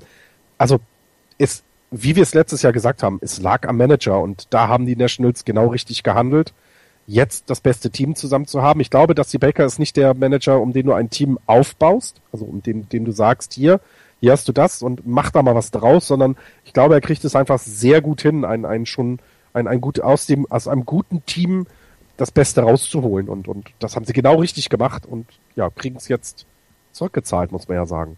Sie kriegen es auf jeden Fall zurückgezahlt und ähm, die Washington Nationals machen im Moment wirklich einen sehr, sehr guten Job äh, und sind verdient auf Platz 1 in der National League East, aber wie gesagt, sie sind in den letzten zwei Spielen von den äh, Chicago Cubs besiegt worden und hatten nicht das Gefühl, man hatte nicht das Gefühl, dass sie das wirklich gewinnen können. Gestern das Spiel war wirklich spannend, es war wirklich spektakulär und das konnte man sich gut angucken. Und heute Abend gibt es auch wieder ein Spiel zur besten Sendezeit äh, zwischen den Cubs und den äh, Nationals. Also das sollte man sich angucken, wenn man den, den League Pass hat. Aber ähm, ja, sie Wer ist halt, heute auf dem Mount? Ähm, ich weiß es gar nicht. Ich guck mal eben nach. Wir haben Probables Rock gegen Oh Arietta. Ja, geil. Großartig, ja, das ist ein Muss. Also wer den, wer den, äh, das ist Eastern Time, das heißt hier 10 Uhr, ne? Hä? Äh, nee, 9. Ach, ich kann, ja, Entschuldigung. Wie viel, wie viel Eastern Time ist es denn? Um 8 Uhr. Ja, ja, nee, dann ist es, äh 2 Uhr 5, 2 Uhr 5 oder so, ne? Oder 2 Uhr 15. Ja. Eastern Time. Dann ist es 20 Uhr 15 hier. Nee, nee, 8 Uhr 20 Eastern Time steht hier. 20 Uhr abends. 20 Uhr abends, sag ich doch. Ja. sag ich doch. Ja, ja, ich komme mit dem. Ach, ich bin an der Westküste zu Hause, Entschuldigung. Also mal den Tatort ausfallen lassen, heute Abend mal Nationals gegen Cubs gucken. Das ist wirklich großer Sport und das kann man sich gut angucken. Dahinter die New York Mets und wir haben gerade eben über, über äh, Steven Strasburg gesprochen. Matt Harvey macht im Moment ein bisschen Sorgen bei den New York Mets. Ähm, der bräuchte mal Pause, ne? Der bräuchte eine Pause. Das Problem ist halt, ähm, dass die New York Mets ihm diese Pause nicht geben können. Und äh, letztes Jahr kam er ja von dieser Tommy John Surgery wieder zurück. Und da war auch die Frage, ob er wirklich, ähm, ob er wirklich gesperrt werden soll vom Team, also shut down vom Team, dass er nicht weiter pitchen soll. Er hat dann weiter gepitcht und er hat dann auch in den ähm, in den Playoffs gepitcht und dann ja auch in der World Series. Das ist ja auch alles in Ordnung gewesen. Das Problem ist allerdings, dass er letztes Jahr irgendwas bei ähm, 216 Innings hatte. Ja, ja. Das, was man jetzt eben in Strasburg, in, wo man in Washington so ein bisschen den, den längeren Atem gesehen hat. Ähm, jetzt darf man aber nicht vergessen, ja gut, auch Strasburg ist Free Agent nächstes Jahr, ne? Eigentlich haben sie sich da ja ins eigene Fleisch geschossen. Selbst Scott Boras, der letztes Jahr, der letztes Jahr ähm, dann auch äh, groß gewettert hat dagegen, gegen die Entscheidung, ihn länger pitchen zu lassen, hat jetzt dann ja auch gesagt, okay, es könnte vielleicht ein Faktor sein, warum er dieses Jahr noch nicht so gut ist und warum er eventuell dann auch ein bisschen müde aussieht, beziehungsweise die Geschwindigkeit dann auch nicht hat. Er hat einen 4,76er ERA in sechs Starts, 34 Innings, hat 19 Runs abgegeben, 11 Walks im Moment, 25 Strikeouts, drei Home Runs abgegeben. Das sind, es sind einfach andere Zahlen, sind man von ihm gewohnt und deswegen macht man sich dann ja auch vielleicht Sorgen. Ja, ja, und ich, ich glaube, was du gerade gesagt hast, ist wichtig. Letztes Jahr konnten sie sich auch ein bisschen hm, ausruhen, will ich es jetzt nicht nennen. Das klingt gemein, aber ähm, die, die Nationals waren eben letztes Jahr für die Mets keine Konkurrenz. Sie waren ja relativ früh schon sehr sicher in den Playoffs. Ähm, dieses Jahr müssen sie sich strecken und dieses Strecken kann ihnen da ähm, eventuell dann wehtun, wenn sie eben von Matt Harvey weiterhin ja so, so viele Innings benötigen, damit er oder damit sie ähm, in die Playoffs kommen. Und, und, und das kann ein Problem werden, tatsächlich. Also du brauchst einen gesunden, also die Mets brauchen einen gesunden Matt Harvey. Es gab letztes Jahr die Absprache, eigentlich sollte er nur 180 Innings pitchen. Letzten genau. Endes hat er 216 genau. Innings gepitcht. Da sind einfach mal 36 Innings mehr, die er gepitcht hat. Und ähm, tatsächlich könnte diese Müdigkeit, und die Mets haben ja bis in Ende Oktober bis Anfang November letztes Jahr gespielt, könnte das ja vielleicht dann zu seinem Schärflein beigetragen haben. Und was haben wir letztes Jahr noch über die fantastische Rotation der, der Mets immer geredet, ne? Also Syndergaard, Harvey, Mets, DeGrom, jetzt dann Colon. Und so ein bisschen Mets und, und, und, und, und Harvey, ja, sie sind immer noch, also die Zahlen sind immer noch gut, gerade auch bei, bei Steven Metz, aber Ach, und da kommen wir wieder dann auf Bartolo Colon, der im Moment ja. dieser Rotation und dann auch dem, dem Bullpen so ein bisschen Arbeit wegnimmt. Er hat die meisten Innings bislang gehabt. 38 Innings, 38 ein Drittel Innings. Ein Start mehr als Noah Syndergaard, der auch 38 Innings hat. Ähm, aber Bartolo Colon ist im Moment ein ganz, ganz wichtiger Bestandteil dieser Rotation. Und, und ich meine, das kann man da nicht noch weiter, also nicht noch größer sagen. Also ich, ich bin gespannt, wie es mit Zach Wheeler weitergeht, der ja nun auch Tommy John hatte und äh, äh wiederkommen könnte, um zu, zu um, um vielleicht eben auch mal. Haben Sie den noch? Ist bescheuert? Den hatten Sie doch noch. Wen? Ja, haben Sie doch, ja, ja, genau. Der müsste ja auch, äh, da könnte man ja eventuell ähm, Matt Harvey mal ein, zwei Starts aus der Rotation rausnehmen, um, um ihn vielleicht eben nicht wieder diese 200 plus Innings äh, pitchen zu lassen. Ähm, aber eigentlich brauchen sie ihn ja. Äh, ich, ich bin sehr gespannt. Denn offensiv, das was ja letztes Jahr so ein bisschen, naja, die Schwierigkeit will ich nicht sagen, aber was so ein bisschen ja noch gehinkt hat, ist es ja auch sehr nett anzusehen bei den, bei den, äh, bei den Mets dieses Jahr. Mhm. Also, ähm, Matt Harvey letztes Jahr hatte ähm, 8,9 Strikeouts per 9 Innings. Dieses Jahr sind es nur 6,6 bislang. Letztes Jahr hat er 1,8 Walks per 9 Innings gehabt. Dieses Jahr sind es schon 2,9. Also das sind Zahlen, die im Moment ein bisschen zur Besorgnis äh, beitragen bei den New York Mets. Und das ist eine Geschichte, die wir dann auf jeden Fall in den nächsten Wochen dann auch weiter verfolgen werden. Kann, kannst du nochmal bitte die Balls per Nine Inning, also die Walks per Nine Inning von Bartolo Colon vorlesen. 0,9. ja, der walkt halt nicht. Ja? Ne? Also ich meine, der strikt aus, ne, mit 8 per Nine Innings, ist das, ist das super. Also ich meine, 8 Strikeouts von einem 42-Jährigen pro Spiel. Entschuldigung. Das ist nicht schlecht. Das nimmt man gerne. Mhm. Kommen wir weiter in der National League East, die unser Thema der Woche quasi ist. Die Miami Marlins sind im Moment auf 16 und 13 ich habe ein Spiel von ihnen letzte Woche gesehen, wo sowohl ähm, José Fernandez gepitcht hat, als auch Giancarlo Stanton, ich glaube, einen Home Run geschlagen hat. Ähm, die sind gut dabei. Die haben 8-2 aus den letzten zehn Spielen und machen tatsächlich im Moment einen sehr, sehr guten Eindruck, obwohl sie gestern halt gegen die Phillies ein Spiel verloren haben. Aber insgesamt, man ist wohl sehr, sehr zufrieden mit Don Mattingly. Ja, vor allen Dingen ist es eben, ich meine, man darf nicht vergessen, man hat gerade mit einem dem best, einer der besten Spieler nach Giancarlo Stanton 80 Spiele verloren. Also ich, die, die Auswirkung, dass die Gordon nicht mehr dabei ist, das hat ja, das hat ja weitere, also weit größere Auswirkungen, äh, als man sich das vorstellt. Also Niederfitter, er ist derjenige, der, der auf Base kommt und dann die Punkte reinläuft. Der ist jetzt weg und, und ich, ich hatte hier eine Statistik gelesen, sie waren zwischenzeitlich nach der Suspension, haben sie von den ersten sechs Spielen vier, äh, fünf gewonnen. Und, und seitdem sind sie irgendwie zehn von elf oder sowas. Also mhm oder, oder also es ist Wahnsinn, dass, dass Mattingly es hinbekommen hat, diesen Schock, den es, glaube ich, bestimmt im Clubhaus gab, aufgrund dieser schlimmen, schlimmen Nachricht für die, für die, für die äh, Marlins, dass trotzdem weiter Baseball gespielt wird und guter Baseball gespielt wird. Ähm, und ne, vielleicht ist es jetzt eine jetzt erst Rechtstimmung, wer weiß, was es dann tatsächlich ist. Ähm, aber sie, er kriegt das dahin und ich meine, man kann es ihm nicht hoch genug anrechnen. Also Mattingly ist jetzt nicht unbedingt mein Lieblingsmanager, äh, aber man muss ihm das hoch anrechnen, was er da äh, äh im, in, in Florida, in Miami da unten hinbekommt. Sie kriegen im Moment gute Leistungen, unter anderem von Christian Jelic, der ein 3,43er Average ähm, abgeliefert hat, schon 16 RBI ähm, 18 Walks auch schon erzwungen hat mit einer 4,47er On-Base Percentage, was einfach mal richtig gut ist. Giancarlo Stanton ist gut dabei mit 24 RBI, 10 Home Runs schon, ähm, 18 Walks hat er gehabt, 2,63er Average, zwar nur aber 3,78er OBP, 6,06er Slugging, das ist mal richtig gut. Der OPS ist auch fantastisch, der ist nahe 1000. Ähm, das über, überragt so ein bisschen dann auch die ähm, die etwas schwächere Rotation, die im Moment noch nicht so richtig gut ist. Aber sie hatten auch ein ganz kleines bisschen Glück mit dem Schedule in den letzten Wochen, dass sie auf Gegner getroffen sind, die zu dem Zeitpunkt noch nicht so gut dabei waren, beziehungsweise jetzt im Moment dann auch etwas schlechtere Phasen haben. Und ähm, das kommt ihnen so ein bisschen zugute. Aber Ähm, das soll überhaupt nicht in irgendeiner Weise abschätzig sein. Die Miami Marlins machen im Moment einen wirklich guten Eindruck. Sie haben halt ähm, drei Spiele gegen die äh, Diamondbacks gesweept. Davor hatten sie mal ein Spiel, wo sie gegen die Brewers 14-5 verloren haben. Ähm, davor aber dann zwei Spiele gegen die Brewers gewonnen. Dann haben sie die Dodgers gesweept in einer Vier-Spiele-Serie. Ähm, gegen die Giants haben sie 2-1 verloren dann davor. Aber die sind im Moment sehr, sehr gut drauf. Das kann man nicht anders sagen.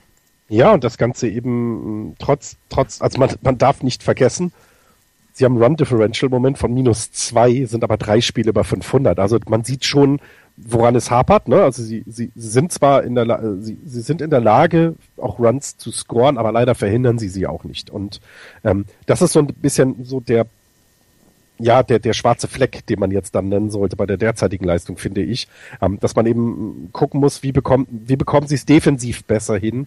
Ähm, minus zwei ist jetzt noch nicht die Welt. Wir kommen gleich zu den Phillies, da sieht es noch arger aus, trotz des positiven Rekords. Rekords. Aber ähm, sie müssen was tun. Und auch hier gibt es tatsächlich Interesse in einem Spieler, äh, dem, dem, der mein Herz gestohlen hat, nämlich in Tim Linskamp. Also auch da ähm, scheint man sich das angeguckt zu haben, was der am Freitag da in, in Arizona äh, äh gepitcht hat um, um die Rotation vielleicht noch zu ergänzen. Ähm, verbessern will ich, kann ich nicht sagen, weiß ich nicht. Dafür habe ich ihn selber nicht pitchen sehen und kann das auch schwer, schwer einschätzen. Aber ja, es ist, ähm, ich bin sehr gespannt, wie die Marlins das die nächsten Wochen dann hinbekommen. Ich meine, wir können davon ausgehen, dass Giancarlo Stanton tatsächlich, wir hatten ja so ein bisschen Sorge, wie ist das nach der schweren, schweren Verletzung, die er äh, letztes Jahr hatte? Ähm, wie kommt er da wieder zurück? Ist er, ist er derselbe? Und ich glaube, der 490 Meilen, äh, äh, der Home Run, den er aus dem Marlins Park rausgeschossen hat, ähm, sagt dann auch, okay, es ist nicht viel passiert bei ihm. Er ist aber im Moment keine, nicht die, eine der auffälligsten Personen der, der Major League Baseball. Also tatsächlich habe ich so ein bisschen das Gefühl, er wird im Moment so ein bisschen nicht, nicht vernachlässigt, aber er fällt halt im Moment nicht so auf. Nein, das ist aber vielleicht auch gar nicht schlecht, hm, damit du dann in Ruhe weiter dich aufbauen kannst, weil seine Zahlen haben ja sogar noch, und das klingt jetzt etwas überheblich, da ist sogar noch Luft nach oben. Und, und ich meine, wir wissen, dass Giancarlo Stanton ein, ein hervorragender Offensivspieler ist. Und im Moment ist er halt sehr gut. Es fehlt noch bis zum hervorragend. Und ich ähm, bin gespannt. Also ich, ich traue ihm ein, ein, drei, ein, ein Richtung 300er Betting Average zu. Und das wären halt 26 Prozentpunkte noch mehr als jetzt. Also Punkt 026 mehr als jetzt. Und das würde ja bedeuten, dass die Marlins äh, noch einen haben, der dann noch besser drauf ist. Und, und da ist so ein bisschen Potenzial nach oben. Hm. No, was ich noch sehe, wenn du jetzt andere dann, ich weiß nicht, ob äh, JT Real Muto wirklich den 312er Average bis zum Saisonende durchhält. Ne? Der ist 25 Jahre jung. Ähm, keine Ahnung, ob der denn die, die Luft hat, das weiter durchzuhalten. Ähm, auch äh, Martin Prado mit, mit, mit dem 3,79er Betting Average, da wird's ja noch ein bisschen nach unten gehen, aber das könnte Stanton dann eben wieder, wieder ähm, auffangen und, und, und so sie dabei behalten. Also sie, ich weiß, also wie sagt man immer so schön, ähm, Potenzial ist weiter vorhanden. Ne? Es ist nicht quasi, sie spielen nicht über, äh, sie performen nicht über, sondern es ist eher ein äh, äh, andere performen noch nicht so sehr wie, oder mehr, als sie es letztes Jahr gemacht haben und Stanton hat noch Luft nach oben. Deswegen würde ich sogar die Marlins äh, in Richtung 500 sehen dieses Jahr. Ähm, was aber sehr, sehr spannend ist, äh, ihre Playoff-Odds, ne? also mhm. die Prozent, die Division zu gewinnen, sind bei 3,9 Prozent und wir kommen gleich zu den Phillies, die sind bei null. Das ist die größte Frechheit und deswegen kommen wir jetzt auf die Phillies, nachdem wir Giancarlo St. Anton dann außen vor lassen. Der, ja. das, der Wortwitz sei mir jetzt gestattet, weil St. Anton, das Skigebiet in Österreich, wird dann auch gerne mal Stanton genannt. Lustig, ne? Ich habe selten so gelacht wie gerade. Mhm. Jetzt wären auch wieder diese Tumbleweeds da über die Straße. Ja. Die Philadelphia Phillies, die Überraschung der Saison im Moment. 17 Siege, 14 Niederlagen. Und dieses, äh, dieses Phänomen Phillies hat drei Namen im Moment. Und äh, das ist auf der einen Seite Vince Velasquez, Aaron Nola und Jared Eichhoff. Jared Eichhoff 2014er äh, First Round Pick von den Phillies im Moment mit einem ähm, 421er ERA, sechs Starts, 36 Innings. Der ist jetzt beim letzten Mal ist er so ein bisschen aus dem Satteln äh, aus dem Sattel gehoben worden von seinem Gegner, aber vorher war er richtig gut. Vince Velasquez, den man in einem Trade mit den Houston Astros geholt hat. Die Houston Astros bekamen Closer Ken Giles und dafür haben die Philadelphia Phillies Vince Velasquez bekommen. 2,17er ERA, 4 und 1. Der Mann ist im Moment wirklich richtig, richtig gut drauf und scheint tatsächlich ein Future Ace zu sein. Und Aaron Nola, Aaron Nola, der ähm, wirklich fantastische Zahlen aufbringt, 44 Strikeouts schon in seinen äh, sechs Starts gebracht hat, nur sieben Walks und im Moment ein 2,93er ERA hat das sind die Geschichten, das sind die viel gut Geschichten aus Philadelphia im Moment. Und ähm, sie sind ja im Moment sogar besser als als als Contender, ne? also als Leute, als als Mannschaften, die wir ja die Playoffs ge geschrieben haben äh, oder vorhergesagt haben. Ne? Nehmen wir die Blue Jays, die Tampa Bay Rays, die Yankees, die Tigers, die Royals. Also da, irgendwas ist da sehr, sehr, sehr, sehr komisch. Ähm, vor allen Dingen eben wir haben es gerade bei den, bei den, bei den Marlins angesprochen. Das Run Differential ist einfach traurig. Die haben minus 23 war es, glaube ich, wenn ich das jetzt äh, äh, zu gestern noch richtig in Erinnerung habe. Ähm, und 28, ich, minus 28. 28 sogar, Entschuldigung, mhm. genau. Ich, ich, ich glaube, ich, ich, das, das gibt es normalerweise nicht. Ich hatte irgendwo was gelesen, ähm, dass das das Schlechteste ist, was jemals war und äh, trotzdem noch äh, ähm, ach, das, äh, trotzdem noch positiv zu sein dabei. Ne? Also einen positiven Rekord, drei Spiele über 500. Ähm, bei diesem Run Differential, das ist eigentlich unmöglich. Sie haben eine Statistik von 10 und 3, 10 Siege, 3 Niederlagen bei One-Run-Games. Und das, das ist sein, ne? Ja, das ist es. Genau, mhm. das ist es. Ja, 10 und 3 bei One-Run-Games. Sie haben von ihrem Closer, ähm, lass mich jetzt nochmal gerade nachgucken, wer das ist, Gianmarc Gomez, der hat bis zu dieser Saison hat er einen einzigen Save in seiner Karriere gehabt. Neun von zehn Saves hat er in dieser Saison schon gehabt. Und ähm, Hector Neris ist jemand, der auch im Bullpen ist mit einem 1,04er ERA, der richtig, richtig gut drauf ist und auch in diesem, ähm, nee, 1,96er ERA, Entschuldigung, ähm, auch richtig gut drauf ist und der dieses Bullpen dann führt. Und ähm, worüber wohl alle wirklich schwärmen in Philadelphia ist Pete McKinnon, der, ähm, der Manager der äh, Philadelphia Phillies. Ich habe letzte, ich habe letzte Woche einen Artikel über ihn gelesen. Letztes Jahr hat man zu ihm gesagt, ähm, bitte nur keine 100 Niederlagen. Und dann sagte er, ja, dann muss ich aus den letzten 10 Spielen 5 und 5 gehen. Und dann sagten sie, ja, mach das bitte. Und dann hat er es geschafft, 99 Niederlagen nur für die Phillies. Und in diesem Jahr, die Spieler gehen wohl für ihn durchs Feuer. Und ähm, er ist wohl im Moment tatsächlich jemand, der ähm, wirklich große, große Freude ver, verbreitet dort in Philadelphia, wo man vorher gedacht hat, ja, sie werden tanken, aber er hat sich gesagt, Mensch, es geht doch um den Spaß und letzten Endes hast du Spaß als Baseballspieler, wenn du Spiele gewinnst. Und das tun sie im Moment und das tun sie wirklich sehr, ähm, sehr, sehr beeindruckend. Also die Phillies machen tatsächlich Spaß und man kann sich die Phillies angucken.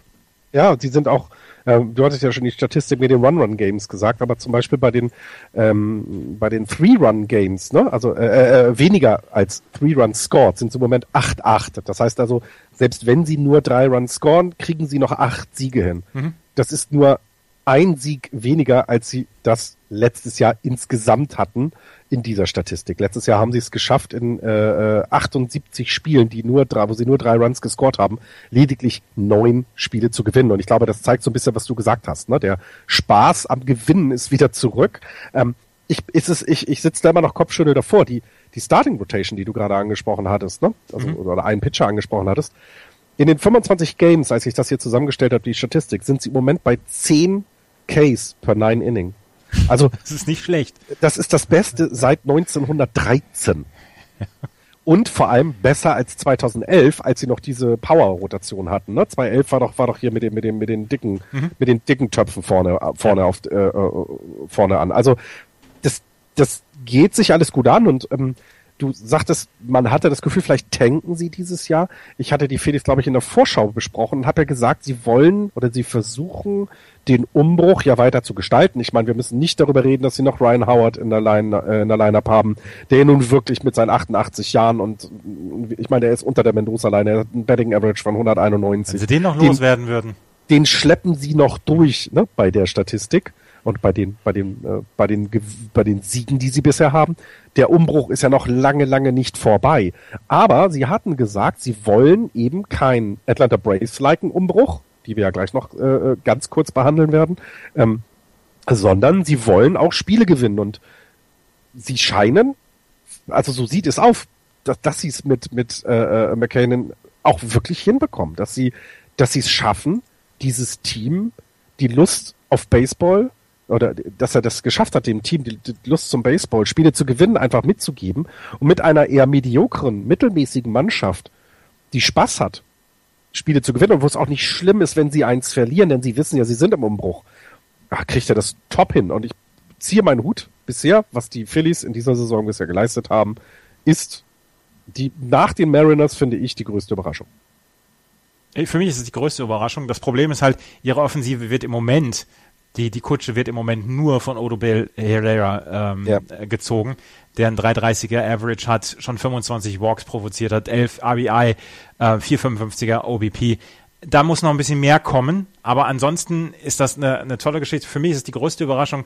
Und heute Abend 19.10 Uhr spielen sie gegen die Miami Marlins. Also guckt, könnt ihr erst eine Stunde Marlins gegen Phillies angucken. Guckt es euch einfach mal an. Die Phillies machen echt Spaß. Und danach Auch die Marlins machen Spaß. Das ist ja genau. das Schöne daran. Und danach Beide machen Spaß, ja. Und danach schaltet ihr um auf Nationals gegen Cubs. Weil, ja, so werde ich es machen.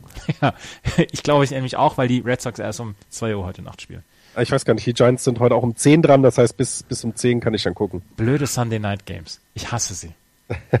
Tatsächlich hasse sie. Und damit kommen wir zu den Atlanta Braves, wo wir vorher eine, eine schöne Geschichte haben, gehen wir jetzt tatsächlich zu, den Mannschaft, zu der Mannschaft, die im Moment die traurigste Geschichte der MLB abgibt. Und da ist wirklich, da habe ich das Gefühl, sie wollen gar nicht gewinnen im Moment. Sieben Siege Richtig. haben sie, haben sie hingelegt und ähm, 22 Niederlagen. Sie haben ein unterirdisches Run-Differential. Ich habe sie gegen die Red Sox drei Spiele gesehen. Das war ganz erbärmlich, ganz erbärmlich, tatsächlich erbärmlich. Und ja. Man fragt sich ja tatsächlich, woher diese sieben Siege kommen. Muss man wirklich tatsächlich so deutlich mal sagen. Und eine Statistik, die zeigt, wie sehr sie es nicht mehr wollen ist der Home Record. Also du kannst ja sonst bei Mannschaften, die schlecht sind, siehst du ja, ne, dass sie wenigstens zu Hause es auf die Kette kriegen. Die Atlanta Braves haben in 15 Spielen, die sie zu Hause bestritten haben, genau ein Spiel gewonnen. Und das ist also unter aller Sau. Ich meine, die wollen die Leute ja auch nicht mehr den Ballpark haben, weil sie einen neuen bekommen nächstes Jahr und dann nächstes Jahr ganz groß loslegen. Und ich bin gespannt. Ich meine, die wir also meine Baseball-Sozialisation fand in den 90ern statt, als die Braves richtig, richtig gut waren. Ich fand sie immer doof. Ähm, macht ja aber nichts. Ich, ich kenne halt auch noch das Publikum, das frenetische Publikum in Atlanta, das die Braves ja abgöttisch liebt. Ähm, ob sie sich da im Moment nicht ein bisschen was zerstören, denn ich meine, zehn Siege haben die Phillies mehr und wir wollen jetzt ja nicht, du kann mir doch keiner erzählen, dass die Phillies eine zehn Siege bessere Mannschaft haben als die Braves. Das kann mir doch keiner erzählen ich finde es, also, du kannst ja tanken, das ist alles okay. Du kannst auch sagen, hey, wir haben ein Übergangsjahr. Aber sieben Siege, davon nur ein zu Hause, ey, da, also, das tut mir leid. Das, das kannst du doch niemandem anbieten. Was ich lustig finde, ist, wo ich das gerade sehe, die Chicago Cubs haben mit 977 At-Bats 180 Runs ähm, gescored. Das ist die ähm, drittniedrigste Zahl an At-Bats in der, in der National League. Am zweitwenigsten oder am wenigsten haben die Mets am zweitwenigsten At-Bats haben die Atlanta Braves und die haben knapp 100 Runs weniger gescored als die ja. Chicago Cubs, die nur neun At-Bats mehr haben als die, oder acht At-Bats mehr haben als die Atlanta Braves. Es ist also, traurig, es ist tatsächlich nicht gut anzugucken und das ist ein Team, wo ich sage, okay, die müsst ihr euch dieses Jahr nicht angucken. Und ich finde es halt, also ich, ich, ich kenne das selber, wenn du im, im Rebuild bist. Also die Giants hatten Jahre, da waren sie einfach nicht anschaubar. Ähm, aber, aber du hattest das Gefühl, dass da was passiert. Und im Moment ist es ja so, ich meine, der, der Manager steht, glaube ich, seit dem First Pitch, äh, äh, die die Braves durchgeführt haben, steht er zur Diskussion. Und das trägt natürlich nicht dazu bei, dass er ja, dass er, dass er richtig gute Leistung, dass er irgendwie diesen Spaß, wie wir es gerade bei den Phillies hatten, diesen Spaß am Baseballspielen dieser Mannschaft irgendwie wieder beibringt. Dann, also du kannst ja nicht, also wenn es so weitergeht, ich meine, sorry, die haben, die haben nur ein Viertel der Spiele gewonnen. Ein Viertel. Rechne das mal auf 162 Spiele hoch. Ja, 120 Niederlagen am Ende. Das kannst du doch. Also bei aller Liebe zu Rebuild und bei allem, was das amerikanische Sportsystem da wesentlich größere Möglichkeiten bietet, als es in anderen ist. Ich meine, wie häufig haben wir wechselnde Sieger in, den, in, im Baseball, trotz des weichen Salary Caps und nicht so hart wie in der NHL oder NBA oder gar in der NFL. Aber also da verstehe ich, dass man, dass man aufbauen will. Aber was die Braves da gerade machen, das, Also sorry, das hat Atlanta nicht verdient. Das tut Ja. mir leid. Also, äh, du hast gerade Manager Freddy Gonzalez angesprochen. Er wird wohl gefeuert werden und ähm, ich habe gehört, Vermutungen gibt's nach der nächsten ähm, Auswärtsserie bei den Phillies. Jetzt spielen sie gegen zu Hause gegen die Phillies in dieser Woche, dann bei den Royals, bei den Pirates und dann nochmal bei den Phillies. Und nach dem nächsten Auswärtstrip könnte es so sein, dass ähm, Freddy Gonzalez entlassen wird, dann ein Interim Manager gesucht wird für den Rest der Saison und ab nächstem Jahr dann Bud Black übernehmen soll, der ja letztes Jahr bei den San. Diego Padres war, ähm, aber der im Moment wohl noch einen sehr, sehr guten Ruf in der Szene genießt. Und da soll es wohl schon erste Gespräche gegeben haben, dass er 2017 übernimmt bei den Atlanta Braves, Bud Black, der dieses Jahr, wo soll der unterkommen und wo haben die, äh, wo hat die Mannschaft einen anderen dann genommen? Ich weiß jetzt gerade nicht mehr. Auf jeden Fall ähm, bei den Nationals, glaube ich. Ich glaube, dann, ja. Genau, ja, ja, dann, kam Dusty, Baker, genau. Und ähm, Aber es ist doch auch für Gonzales ist das doch auch, das ist also der, der ganze Umgang jetzt mit ihm, ne? Also ich finde, das ist auch von dem, von den, von dem GM der Braves einfach nicht gut. Das tut mir leid. Also, ich meine, mehr als Lame Duck geht es im Moment nicht, ja? Also Nee. tatsächlich, das, das, also, oh, nee, ich finde es wirklich, wirklich schade. Das haben sie nicht verdient. Und ich meine, man sieht es ja auch, ne? Die Attendance geht runter. Die Braves waren eigentlich immer ähm, eine Mannschaft, die, die vernünftig die Zuschauer noch ins Stadion bekommen hat. Sie sind im Moment Platz 11. Ich weiß nicht, 355.000 Menschen haben sich diese 15 Spiele bisher angeguckt. Die tun mir alle leid und eigentlich müssten die Braves da mal persönlich überall hingehen und sich entschuldigen, weil, also sorry, das ist schade und es tut wirklich weh. Also, nee, körperlich tut es weh. So, Aber- so weit ist es schon. Aber die Farm funktioniert. Sie haben drei Prospects unter den Top 26, unter anderem Donsby Swanson, den sie ja geholt haben. Ich glaube, von den Diamondbacks haben sie den geholt. Ähm, auf jeden Fall, ähm, die Farm funktioniert äh, bei Atlanta und deswegen der Weg scheint nicht so lange zu dauern, bis sie dann wieder in Contention kommen. Also, ähm, Also ich, ich möchte mal einen sehr guten äh, Podcast äh, oder einen Podcaster äh, hier zitieren. Das ist der André Vogt, der viel über Basketball redet. Und der hat mal gesagt, du kriegst aber schwer so ein so eine Loser-Mentalität. Kriegst du halt schwer oder eine eine ja nicht Gewinn-Mentalität kriegst du halt schwer um umgerissen, wenn du halt so tankst, wie es die Braves gerade machen. Ähm, denn was wir bei den Phillies angesprochen haben, der Spaß geht ja verloren. Ne? Ich meine, dass, dass der GM wird, bei jeder Niederlage wird er applaudieren. Das ist wieder der Top-Draft-Pick wahrscheinlich. In diesem, in diesem Jahr weiß ich gar nicht, wo sie sind. Ähm, die Draft-Reihenfolge wurde ja gerade bekannt gegeben. Ähm, aber äh, du, du, du pflanzt ja quasi, du pflanzt ja etwas in diese Franchise, was nach Verlieren aussieht. Und ähm, ich, ich weiß nicht, ob das so gut ist. Ich weiß nicht, ob der Weg von Philadelphia wenigstens zu versuchen, den Kindern da Spaß beizubringen. Ähm, und, und die Braves äh, äh, haben den dritten dieses Jahr, genau. Phillies den ersten, Reds den zweiten und die Braves haben den dritten Draft-Pick. Ähm, das heißt, sie laden sich ja weiter auf. Das ist ja auch völlig okay. Aber das, was da gerade passiert, das ist traurig. Also sorry. Das, wo wir bei Spaß angekommen sind, sollten wir aus der National League East rausgehen und ganz schnell in die National League Central gehen. ja, ins Funhaus der Liga. Ins, ja, in, ins Wrigley Field. Wahnsinn. Jetzt müssen wir noch irgendeine Statistik benennen jetzt? Müssen wir irgendwas besonders herausheben? Ist, ist also Der Start mit 23 Siegen und 6 Niederlagen ist der beste von den äh, Cups seit, ich glaube, 1907.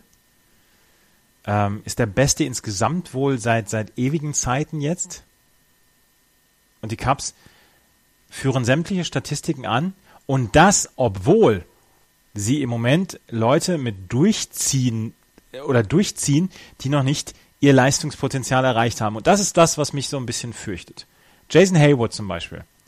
Super Outfielder, vielleicht einer der besten Outfielder, die es gibt in, in der Szene. Ein 202er Average im Moment, 313er OBP, also er kommt tatsächlich häufig auf Base, aber ähm, das sind einfach noch keine ordentlichen Zahlen. Jorge Soler, Leftfielder, 1,88er ähm, Average. Sie haben ähm, mit Ben Zobrist einen guten Mann, aber sie haben dann zum Beispiel auch Anthony Rizzo mit einer 2,67er Average Line, ist er auch noch nicht zu 100% dabei. Dann haben sie den Ausfall ja von, von Kyle Schwarber gehabt. Und trotzdem legen sie im Moment jedes Team auseinander. Jedes. Also das, was wir gerade gesagt haben bei Giancarlo Stanton, da ist ja noch Luft nach oben, ist die Gefahr, dass bei den Cubs auch noch Luft nach oben ist. Und das möchte man sich eigentlich schon gar nicht mehr vorstellen. Also, ich meine, du hast es gerade erwähnt. Da gibt es Spieler, die noch Luft nach oben haben. wie soll das denn enden, bitte? Also, ich sag mal, alle Gummibälle, die du im Mund hattest, in, äh, nachdem Schwarber sich verletzt hatte, also ich meine, die Cups müssen sich doch bei dir entschuldigen. Die müssen doch vorbeikommen und sagen. Nicht nur die Cups müssen sich bei mir entschuldigen. Ja, okay. Ähm, die Hörer nehme ich da jetzt mal raus, die dürfen pöbeln. Nein, aber also es, es ist einfach so unvorstellbar schön, was da gerade los ist. Ähm, es ist dieser Franchise so, so, so gegönnt. Ähm, ich weiß noch nicht, wo das enden soll, ganz ehrlich. Ich meine, die haben die, die haben mal eben die Pirates und die Nationals verprügelt. Mhm. Also kein Spiel unter fünf Runs in den letzten sechs Spielen. Das musst du dir mal bitte vorstellen. Ja. Also, die haben jetzt ein Run Differential von über 100. Ja, wenn sie so weitermachen, haben sie am Ende einen Run Differential von über 400.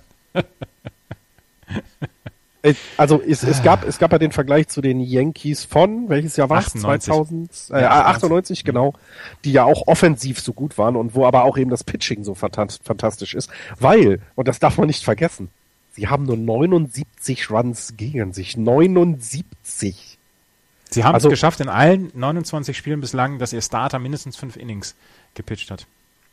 Müssen wir noch irgendwas sagen über die Cups? Nee. Ich glaube, wir haben genug gesagt. Wahnsinn. Ja, sie haben, sie haben nicht das stärkste Schedule gehabt. Sie haben äh, 17 ihrer ersten 26 Spiele waren gegen Arizona, gegen Cincinnati, gegen Colorado, Milwaukee und Atlanta. Aber trotzdem. Sie verhauen gerade die Nationals, Entschuldigung. Ja, die sehen aus wie Cincinnati und Milwaukee gegen die Cubs. Verstehst du, was ich meine? Die sind nicht irgendwie, also ich bin sehr gespannt, wie dieser, also wie das da beisammengehalten werden kann. Und äh, ich glaube, wir sehen hier, seit wir den Podcast machen, das beste Team, was wir bisher beschreiben durften. Also es ist so komplett, wie man sich das nicht vorstellt. Ich dachte, ich dachte wirklich, äh, weil die Erwartungen so hoch sind, weil die Verpflichtungen so gut sind, aber weil es eben auch Chicago ist, kriegen sie es einfach nicht auf die Kette dieses Jahr. Ähm, aber wenn du dir die, dies anguckst, also äh, wo willst du da, wo, wo, wo ist, wo ist deine Lücke? Erzähl mir die Lücke, die andere ausnutzen können. Wie gesagt, die einzige, das einzige, wo ich sage, okay, das könnte vielleicht tatsächlich so ein bisschen verfälschend wirken, ist, dass sie sehr häufig gegen schlechte Teams gewonnen haben, beziehungsweise gespielt haben in den ersten 29 Spielen. Aber diese beiden Siege gegen die Nationals jetzt, die ersten beiden, die waren sehr, sehr beeindruckend und ähm, sie haben ein überragendes Starting-Pitching. Jake Arrieta 43 Innings gepitcht, hat im Moment vier Runs abgegeben. 0,84er ERA. Sie haben John Lester ähm, haben sie jemanden, der ein 1,58er ERA mit sich rumträgt. Jason Hamill, den habe ich gestern gesehen gegen die Nationals, der nicht äh, von seiner besten Seite hat er sich gestern nicht gezeigt, aber am Ende auch fünf Innings gepitcht. 1,85er ERA. Der einzige, der im Moment so ein bisschen außen vor ist in dieser Starting Rotation, ist John Leckie mit einem 4,02er ERA. Aber der hat trotzdem 4,1. Weißt ja. du, die kann ja, lass ihn doch mal vier Runs aufgeben. Deine Offensive haut ja halt sechs im Spiel raus. Mhm. Im Schnitt. Nicht einmalig, nicht alle drei Spiele, im Schnitt sechs Runs. Sorry. Das ist äh, irgendwas ist da passiert. Ich, ich, ich weiß ja, woran es liegt. Ich war letztes Jahr da. Ich muss das Siegergehen gepflanzt haben oder so. Klar. Keine Ahnung. Sie spielen jetzt gegen die Nationals heute nochmal. Und dann Unbedingt spielen sie gegen, gegen die Padres. Und nächste Woche spielen sie, oder nächstes Wochenende spielen sie gegen die Pirates drei Spiele. Dann bei den Brewers, dann bei den New York Giants ähm, und dann bei, bei den, New Cardinals. York Giants? Äh, bei San Francisco Giants, Entschuldigung. Und dann bei den äh, St. Louis Cardinals. Und dann beenden sie die Serie dann nochmal gegen die Phillies und gegen die Dodgers beziehungsweise den Monat Mai. Aber auch hier sage ich, das ist übersichtlich. Sie haben drei schwere Spiele gegen die Pirates, vielleicht auch drei schwere Spiele gegen die Giants. Äh, St. Louis Cardinals, Cardinals würde ich jetzt auch mit sollte man auch nicht sollte unangenehmer man, Gegner auf jeden Fall ja. Ja sollte man auch nicht unterschätzen. Aber insgesamt könnten wir nach dieser äh, nach diesem Monat vielleicht über 15 weitere Siege noch sprechen von den von den äh, Chicago ja, Cubs. Ja Und, ja, ähm, ja ich und äh, ich meine, du musst es ja, das, das, das Interessante ist ja, wie kriegst du es jetzt hin, dass du dich weiterhin verbesserst und entwickelst, was man eben nicht vergessen darf. Da ist ja keine, da sind ja keine Truppe von alten Haudegen nee. zusammengesammelt worden, die die ähm, Philadelphia Phillies like die World Series gewinnen sollen. Das war ja deren Ziel damals, 2009 war es, glaube ich, ne? Als sie diese Wahnsinnstruppe zusammen gekauft haben, muss man ja dann so deutlich sagen. Hier ist es so, dass wir über 26, 22, 24-Jährige reden, wenn ich Chris Bryant und Jorge, äh, Chris Bryant und Jorge Soler nehme. Das heißt, du musst, die, die lernen ja noch. Und jetzt, liebe Hörer, um euch nochmal richtig Angst zu machen, die werden noch besser. Das heißt, das ist nichts, was irgendwie Highlight-Saison wird, sondern wenn die das beisammenhalten, so wie es im Moment aussieht, dann haben wir da die nächsten fünf Jahre Spaß dran. Denn das, das Geld ist in Chicago da. Sie haben jetzt endlich eine Mannschaft, wo es sich auch lohnt, das auszugeben. Also, ähm, es ist nie in irgendeiner Weise was sicher in einer MLB-Saison, aber im Nein, Moment aber so, wenn sie gesund bleiben, sind sie nach wie vor der Top-Favorit auf die, auf die World Series dieses Jahr. Und das muss man einfach so sagen. Auch ich jinx hier nix. Sie haben trotz meines, meiner, meiner Voraussagen haben sie die ersten 23 oder 23 Spiele von ihren ersten 30 gewonnen. Von daher, die sind schon gut dabei und äh, die brauchen keinen Jinx. Nein, dieses Jahr glaube ich auch, kannst du jinxen, was du willst. Dahinter die Pittsburgh Pirates und die St. Louis Cardinals äh, sehen im Moment so ein bisschen wie Statisten aus. Die Pirates schon siebeneinhalb Spiele zurück. Aber auch die, ne? Also, man, die Cardinals haben Run Differential von plus 45 und keiner redet drüber. Ja. Weil, ne, die, da die Cups sind. Ist, die Pirates spielen eine gute Saison bisher, da kann man überhaupt nichts gegen sagen. Ich habe tatsächlich zu den äh, Pirates, Cardinals, Reds und Milwaukee Brewers nichts, außer dass bei den Pirates meiner League Catcher Elias Diaz eine ähm, Arthroskopie an seiner Schulter, nee, an, seinem Ellenbogen hatte und jetzt die nächsten zwei Monate ausfällt. Im Moment gibt es ja keine Probleme mit Chris Stewart und äh, Francisco Cervelli auf der Catching-Position bei den Pirates, aber sollte da einer ausfallen, würde dann, würden dann wohl Jacob Stallings und Ed Easley aus der AAA dann bereitstehen, um als dritter Catcher dann dabei zu sein. Aber im Moment, wie gesagt, die Pirates, das ist eine Minor League Geschichte, ist das einzige, was ich zu den Pirates im Moment habe. Bei den Cardinals, Cincinnati und Milwaukee, darum kümmern wir uns ja nächste Woche dann genau. wirklich sehr, sehr genau. Und damit kommen wir in die National League West. Und ich habe mich schon die ersten. Tschüss! Die ersten War nett mit euch, liebe Hörer. Ich gehe dann jetzt. Ich habe mich die ersten anderthalb Stunden sehr, sehr auf diese, auf diesen Teil gefreut. Ja, in ja, der National League West führen die San Francisco Giants mit 17 Siegen und 15 Niederlagen dahinter schon nicht mehr positiv. Die Dodgers 15-15, dahinter die Colorado Rockies 14-16, die Arizona Diamondbacks 14-18 und die San Diego Padres 13-18. Aber die Geschichte der Woche in der National League West ist es, dass es eine Mannschaft geschafft hat, in zwei Spielen innerhalb von sieben Tagen jeweils in einem Run, in einem Inning mindestens zwölf Runs abzugeben. Und Kommen wir jetzt zu den Dodgers. Also die hatten, Alter, das tat weh. Das tat körperlich weh. Und du hast den Moderatoren, hast du angehört, dass sie, ja, it is another run.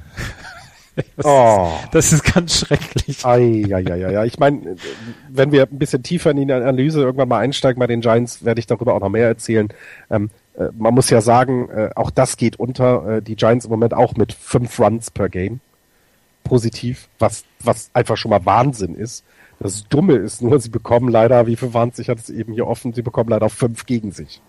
Also das ist, es sagt, glaube ich, alles darüber ähm, was hier passiert. Also ähm, du hast Spiele wie gestern, äh, wo Johnny Cueto ein wirklich gutes Spiel pitcht, ein paar Probleme hatte, ähm, was glaube ich an seiner merkwürdigen Motion teilweise liegt. Also so, so dieses, Der hat ja zwei verschiedene Pitching Motions. Ja, ja diese, diese, diese schnelle Motion finde ich nicht ästhetisch und ich glaube auch, die ist nicht zielführend. Aber gut, ich bin Madison Bumgarner gewöhnt, der nun wirklich langsam pitcht insgesamt. Ähm, aber der kriegt dann halt nur ne, im 13. Inning seinen Run äh, der dann zum Sieg reicht. Und die Spiele davor ähm, haust du sieben Runs raus gegen die Rockies. Das darf man ja nicht vergessen. Die Rockies machen ein, ein, ein 13-Run-Inning und du haust selber sieben raus. Was soll die Scheiße? 13 Runs in einem Inning, das ist großartig. Das ist weißt du, großartig. Du, du gewinnst gegen die, die, die, die Cincinnati Reds 9 zu 6. Du kriegst sechs Runs gegen dich. Du verlierst gegen die Mets 13-1. Das war das 12-Run-Inning mhm. von, von Jack Peavy, wenn ich das richtig in Erinnerung habe, ja. Ähm, Du, äh, was soll sowas? Das, das, ich verstehe das nicht. Ich meine, es gibt viele tolle Geschichten, die hast du ja auch rausgeschrieben. Du wolltest über Brandon Belt reden, hast du mir versprochen. damit ich nicht weine. Nee, ich wollte erstmal über die, über die traurigen Geschichten sprechen. Über Matt, äh, Matt äh, Kane äh, und Jake Peavy. Ja, was machen wir mit denen? Ne? Genau, das was genau was machen die Giants mit jemandem? Ich habe ähm, ich habe einen Artikel gelesen über die San Francisco Giants. Der erste Satz: How much should a baseball team value loyalty? Ja. Matt Cain 2010, 2012 hat er den Giants zu einem World Series Titel verholfen. Jake Peavy 2014 im Playoffs fantastisch gepitcht, hat ihn zu einem World Series Titel verholfen, nachdem er 2013 schon World Series Sieger gemacht äh, geworden ist. Matt Cain hat im Moment einen furchtbaren ERA. Jake Peavy nicht viel besser. Sie haben Madison Bumgarner, aber sie haben im Moment zwei in, in, in the back end of the rotation, die einfach formidabel schlecht sind. Und das muss also, man dann auch mal ansprechen. Und da stellt sich die Frage, was machen sie jetzt mit diesen beiden Jungs? Ja, also ich, ähm, man darf dabei nicht vergessen, diese Loyalität wird tatsächlich, also das klingt alles sehr pathetisch, es ist auch mein Club, das weiß ich, liebe Hörer, aber wir haben Tim Linzekamp drei Jahre durchgeschleppt. Das ist da leider, oder ich finde es teilweise auch ganz gut. Du lässt, du belohnst die Leute für etwas, was sie vorher nicht bekommen haben. Also ähm, äh, Tim Lincecum hat eben nicht so viel Geld verdient, als er die Cy Young Awards gewonnen hat. Als er dann nicht mehr so gut war, hat er wahnsinnig viel Geld verdient. Und bei Matt Cain ist es ähnlich. Diese Loyalität wird aus irgendeinem Grund sehr groß geschrieben. Ähm, das, das Interessante dabei ist, es gibt ja noch nicht mal in der Blocksphäre der Giants noch nicht mal quasi die Forderung, da was zu ändern, denn so ein bisschen fehlt es ja auch an Alternativen. Also die einzigen, die mir äh, äh, einfallen würden, ist eben George Contos, der ist aber immer noch verletzt, der kann auch starten. Das hat er drauf. Äh, Chris Heston ähm, ist auch verletzt, hätte das auch drauf. Das heißt, du hast ja niemanden im, in der Hinterhand, äh, den du da mal eben kurz, kurz äh, äh, reinschmeißen kannst, vielleicht, um, dass sich Matt Kane vielleicht mal ein bisschen ausruht oder Jake Peavy anfängt, äh, morgens im Spiegel nicht so, sich sofort anzuschreien, sondern vielleicht erstmal nett Guten Morgen zu sagen. Peavy, ähm, Peavy wird, wird als einer der, der tollsten Mitspieler äh, gewertet. Also er soll eine unglaublich fantastische Persönlichkeit sein, Jake Peavy. Aber er hasst sich halt. Ja, und Peavy, und, Peavy und Matt Kane zusammen haben in 60 Innings 59 Runs abgegeben. Die Giants haben drei Siege und neun Niederlagen in den zwölf Spielen, die Kane und Peavy gepitcht haben. Und sie haben ja auch nur, ne, also sie, sie, sind, sie sind ja dann auch eben bei den sechs Spielen, aber trotzdem ja fast fünf Innings auf dem Mount gewesen im Schnitt, weil das Bullpen im Moment auch einfach nicht so gut ist, wie man es sonst gewohnt war. Also Javier Lopez, der, der, ich weiß nicht, der hatte mal einen ein Streak, wo er, ich habe keine Ahnung, wie viel Innings scoreless war. Der hat einen 5, äh, 68er ERA gerade in, in bereits nur sechs gepitchten Innings. Da sieht man schon, der wird nicht so gerne genommen. Und ähm, ich habe es ja gerade erwähnt, die Giants kriegen fünf Runs gegen sich und scoren fünf Runs. Das heißt, du bist bei 500, wenn du so willst. Im, im, im, ne? Du kannst Glück haben, ein Spiel zu gewinnen und kannst aber auch Pech haben eins, äh, und eins verlieren. Und das ist so ein bisschen, ähm, ich bin, bin sehr, sehr gespannt. Wir haben über Tim Linscomb jetzt schon ein paar Mal äh, gesprochen. Die Giants haben ihn sich natürlich auch angeguckt. Er durfte ja auch bei ihnen auf der äh, Spring Training ähm, Anlage durfte er auch sein, sein Showcase da halten. Ähm, man war sogar, also die, die, die, selbst die Teamkollegen, und so viel wieder zum Thema Loyalität, haben es sich angeguckt. Es gab einen Livestream dazu auf der Webseite irgendwie der, der, der von CSN oder sowas, also von dem lokalen Fernsehsender. Und selbst die Kollegen haben ihn sich angeguckt und haben jetzt keine Wertung abgegeben, sondern haben sich einfach gefreut, dass er gesund aussah. Ähm, so viel zum Thema Loyalität. Und natürlich ist der Ruf nach einem Ersatz oder nach, nach holt jemanden für die beiden. Ähm, ist da, aber ich weiß halt nicht, was Tim Lincecum noch in sich hat. Und ich würde eher sagen, schaut nochmal, ob du was traden kannst. Bei den Prospects sieht's halt leider nicht gut aus bei den Giants. Also auch das ist ein riesengroßes Problem. Aber ernsthaft, dann nimm Danks oder sowas. Hol jemanden von der Liste, der jetzt gerade genommen werden kann und, und, und, und schnapp dir den, damit du in irgendeiner Form diese Saison, diese, diese Backend Rotation ein bisschen unterbrechen kannst und den vielleicht länger Pause geben musst oder so. Vielleicht braucht Matt Kane einfach mal zwei Wochen Pause und ist dann besser und gewinnt wenigstens die Hälfte seiner Spiele. Das wird uns ja schon reichen. Matt Kane bekommt dieses und nächstes Jahr jeweils noch 21 Millionen Dollar plus 7,5 Millionen Dollar Buyout. Also, ja. er würde 50 Millionen Dollar kosten, wollten sich die San Francisco Giants von ihm trennen. Ja, Loyalität, ich hatte es erwähnt. Mhm. Es ist leider so. Ähm, der, als der Vertrag damals gemacht worden sind, habe ich applaudiert. Ich würde ihn heute natürlich so nicht mehr machen, aber äh, ich habe applaudiert, weil das ist halt Matt Kane. Ja. Es ist halt so. Bevor, bevor Florian jetzt anfängt zu wimmern, lass uns gerade die Brandon Belt-Geschichte. Ja, erzählen. guter Mann, ne? Ja, der ähm, tatsächlich. Kennst du seinen Spitznamen? Nein. Baby Giraffe. Ah. Also Baby Giraffe. Weil er so einen langen Hals hat, glaube ich, haben sie ihn das mal genannt. Und er ist auch Pate einer Giraffe im äh, Zoo von San Francisco natürlich geworden, als die neu geboren wurde. First Baseman der San Francisco Giants im Moment trägt da so ein ganz kleines bisschen die Offensive auch. Ich meine, muss nicht getragen werden, weil auch Matt Duffy, äh, Hunter Pence, Brandon Crawford ganz gute Zahlen auflegen, aber er ist im Moment so ein bisschen der Durchbruchskandidat überhaupt bei den San Francisco Giants. 3,17er Average, 4,43er OBP, schon 25 Walks provoziert, 21 RBI geschlagen, ähm, vier Home Runs. Das ist richtig gut von jemandem, von dem man so nicht erwartet hat. Das stimmt nicht. Es war letztes Jahr, glaube ich, da hat ihm der Manager gesagt, du musst ein bisschen, du musst ein bisschen an dir arbeiten, also du musst was tun. Das hat er angefangen. Er hat sich letztes Jahr kontinuierlich verbessert und hat in diesem Jahr ja dann auch entsprechend das belohnt bekommen mit einem neuen Vertrag. Das darf man nicht vergessen. Sie haben ihn ja verpflichtet. Äh, sie haben ihm mehr Geld gezahlt und er bezahlt es jetzt einfach zurück mit seinen guten Leistungen. Ich wusste schon immer, dass er ein guter Spieler ja. ist und würde irgendjemand in diesem Podcast mir mal zuhören, wenn ich über die Giants rede, na, dann hättet ihr das auch gewusst. Wir hören dir tatsächlich nicht zu, wenn du Siehste? die Giants. Siehste? Und dann könnte man das alles nachlesen. Ja. Und man könnte nämlich auch diese fiesen, fiesen, ihr kauft euch ja ähm, ein Team zurecht Aussagen einfach mal überprüfen, indem man guckt, indem man schaut, wer hat denn Brandon Belt damals gedraftet? Oh, das waren die Giants. Der ist, ja noch, ne, der ist also quasi selbst großgezogen worden. Das gleiche gilt für Joe Panic, für Crawford, ähm, natürlich für Crawford, mein Lieblingsspieler, ähm, Buster Posey und Madison Bumgarner. Also Ruhe da draußen. Das Team ist richtig gut zusammengestellt worden. Im Moment hapert es tatsächlich, das haben, hat äh, Andreas sehr gut ausgeführt am, an der Backend der Rotation, denn der tolle Start von Jeff Samacha geht irgendwie ein bisschen damit unter, oder? Finde ich. Also der hat das sehr gut gemacht. Hat irgendjemand jetzt Florian zugehört? Ich nicht. Verdammt, ey, es ist nicht zu fassen. Gut, kommen wir was zu den was, Dodgers. Was, was, was ich lustig finde noch zu Brandon Belt, hatte bis Ende 2015 hatte er 200 Walks in seiner Karriere und 499 Strikeouts und diese Saison hat er mehr Walks als Strikeouts und sollte er so weitermachen, wird er seinen Karrierehoch an Walks Ende Juni erreichen. Ja, und er ist viel disziplinierter geworden an der Platte. Ähm, er war sehr überhastet. Ähm, ich glaube, das liegt daran, dass er sich damals, das klingt jetzt gemein, das meine ich aber nicht so, sehr viel von Pablo Sandoval abgeguckt hat, der ja ein sehr undisziplinierter Hitter ist.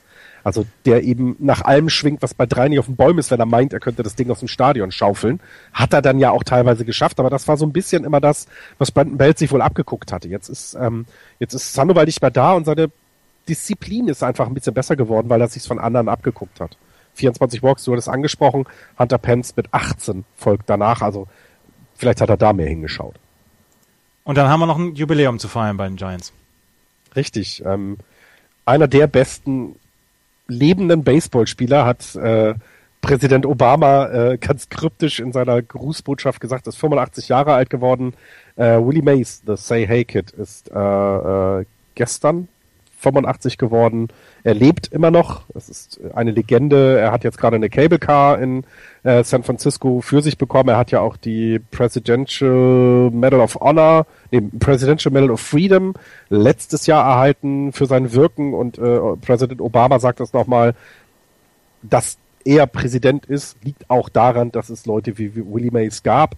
Ähm, ich meine, wir wissen alle um die Geschichte der Vereinigten Staaten und seine afroamerikanische Mitbürger und Willie Mays war eben einer, der, der diese Grenzen dann auch überschritten hat, nachdem es eben ähm, möglich war, als Farbiger auch in der Major League zu spielen.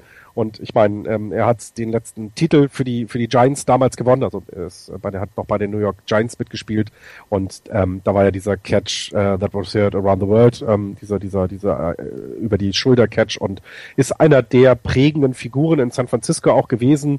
Ähm, also er hatte damals gesagt, er würde barfuß mit äh, äh, rüberkommen nach San Francisco, wenn es sein muss. Ähm, musste er dann nicht. Er konnte dann einfach ähm, mit dem Team nach San Francisco umziehen und spielte dann nochmal eine Saison bei den Mets zum Schluss. Ist einer der besten Spieler, die jemals das gesehen haben. 660 Home Runs hat er geschlagen.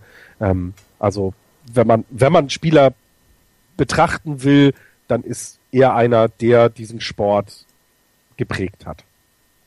Und er ist 85 geworden. Amen. Die Dodgers? Du hast sie vor zwei Wochen gelobt, oder? Ja, und seitdem ging es abwärts. Seitdem ging es tatsächlich abwärts. Ich habe mir mal geguckt im April. Gegen die Marlins haben sie vier Spiele verloren, sind gesweept worden. Dann gegen die Padres haben sie ähm, zwei von drei verloren. Dann haben sie gegen die Rays haben sie 1-1 gespielt und jetzt gegen die Blue Jays steht es auch 1-1. Ist nicht gut. Ich habe eine lustige Geschichte von den ähm, äh, Los Angeles Dodgers. Sie haben das zweite Jahr hintereinander haben sie den Minor League Shortstop Iris Bell Arue Barrena, oh, das wäre ein guter Name für Axel gewesen, mhm. ähm, für ähm, den Rest der Saison äh, suspendiert für Violation, for violating his contract. 26 Jahre alt, war ähm, auf dem Roster des, des Double-A-Teams in Tulsa. Drei Jahre und 13 Millionen äh, Dollar hat er noch auf seinem Vertrag. Ähm, wurde im Februar 2014 äh, hat er seinen Vertrag unterschrieben. Er war nicht auf dem Dodgers 40-Mann-Roster.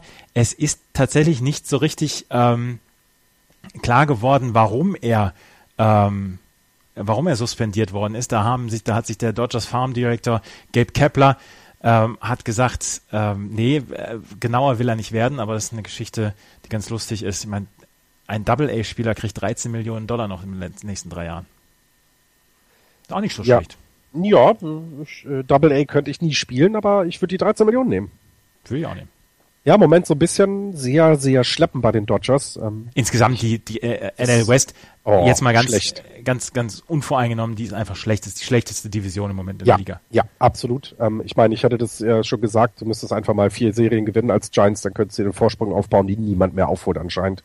Also was, also die Diamondbacks haben sich viel, viel mehr versprochen. Ähm, aber ein Zach Greinke macht eben auch keinen Sommer. Die Rockies im Moment noch mit schönen Geschichten. Ne? Ich meine, wir haben, du hast, du hast ja da sogar was gefunden dazu zu denen. Äh, mit, äh, äh, also ich hatte hier immer nur den äh, Arenado ähm, gehört, den Namen und habe ihn jetzt auch spielen sehen, ähm, der im Moment ja eine sehr gute Saison hat, aber mehr ist da auch nicht bei, bei den bei den Colorado Rockies, ne? Ja, aber dieses 13 Run Inning gegen die San Francisco Giants, wir müssen es nochmal ansprechen tatsächlich. Ja. In diesem Inning hat jeder, ähm, hat jeder ähm, Schlagmann oder jeder Batter von den Colorado Rockies getroffen. Sogar der Starting Pitcher Chris Rusin, der mit einem Single zwei RBI dann auch noch nach Hause gebracht hat, zum Beispiel. Und das war das höchste Inning oder das ist das meistgescorte Inning seit 2010, als die Arizona Diamondbacks mal 13 gegen Pittsburgh gescored haben in einem Inning noch mehr Salz. Kommen wir aber nochmal zu den, zu den, zu den Rockies. Die, ja. die Feel Good Story muss man ja sagen im Moment. Trevor Story mhm. mit elf Home Runs im Moment, 270er Betting Average und äh, 384er OBP.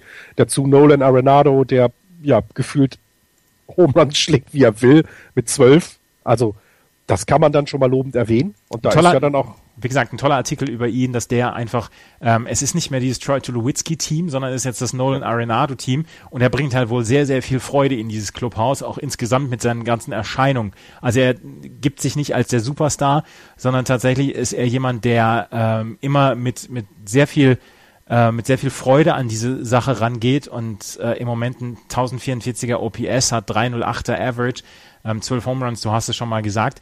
Ähm, er ist halt so, so, so, ein, so ein richtiger Spieler, der, ähm, der wirklich Freude macht den Colorado Rockies und wegen ihm gehen sie ins Stadion. Das, das wollte ich gerade sagen, ne? Sonst bist du wegen Tulowitzki gegangen und jetzt gehst du wegen Nolan Arenado und Trevor Story, die du aber auch noch wieder ein paar Jahre hast. 23 ist Story äh, alt und 25 Arenado. Also das, das, das, das zieht, zieht sich sehr gut an da in Denver. Also ähm, ist eine tolle Geschichte, die man dann auch weitererzählen kann, ja. Zwölf Home Runs hat er geschlagen, Arenado. Und was auffällig ist, er hat sowohl sechs auswärts als auch zu Hause geschlagen. Also ja, diese hohe Luft äh, führt dazu, dass die, ähm, dass die Rockies im Moment offensiv dann ja auch gut dabei sind.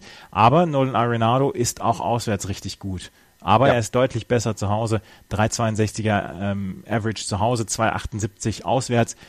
Aber er ist trotzdem der beste Spieler und er ist im Moment einer der besten Spieler der Liga. Das muss man auch so sagen. Und er wird bei den Colorado Rockies, geht er halt so ein ganz kleines bisschen unter. Im Moment Trevor Story, die große Geschichte. Aber ähm, Nolan Arenado wird auch sonst nicht so richtig beachtet, weil die Rockies einfach ein Team sind, was im Moment so ein ganz kleines bisschen untergeht, obwohl sie einen ordentlichen Start in dieser Saison Genau, genau. Besser als viele Konkurrenten und besser als eben vor allem die Dodgers und auch die Diamondbacks, die, von denen man ja mehr erwartet hat.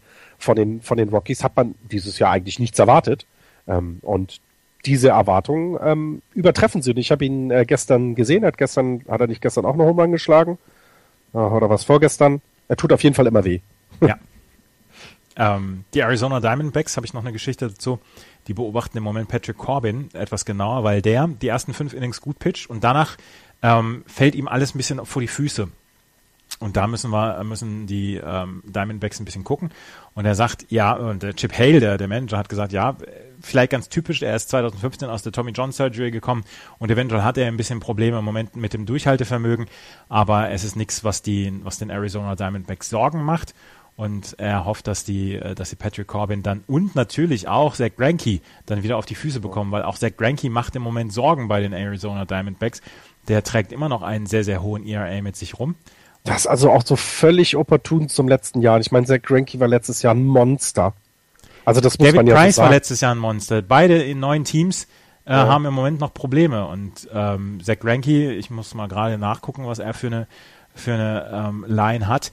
Ähm, das ist einfach noch nicht gut in seinen ersten Fünfer ERA, Fünfer ERA. Fünfer. Mhm. Hat aber auch schon 43 Innings gefressen, was natürlich dann wieder sehr positiv ist. Ne? Wenn du so guckst, sieben Starts, 43 Innings, das ist schon gut. Also sie müssen ihn nicht früh ziehen oder so.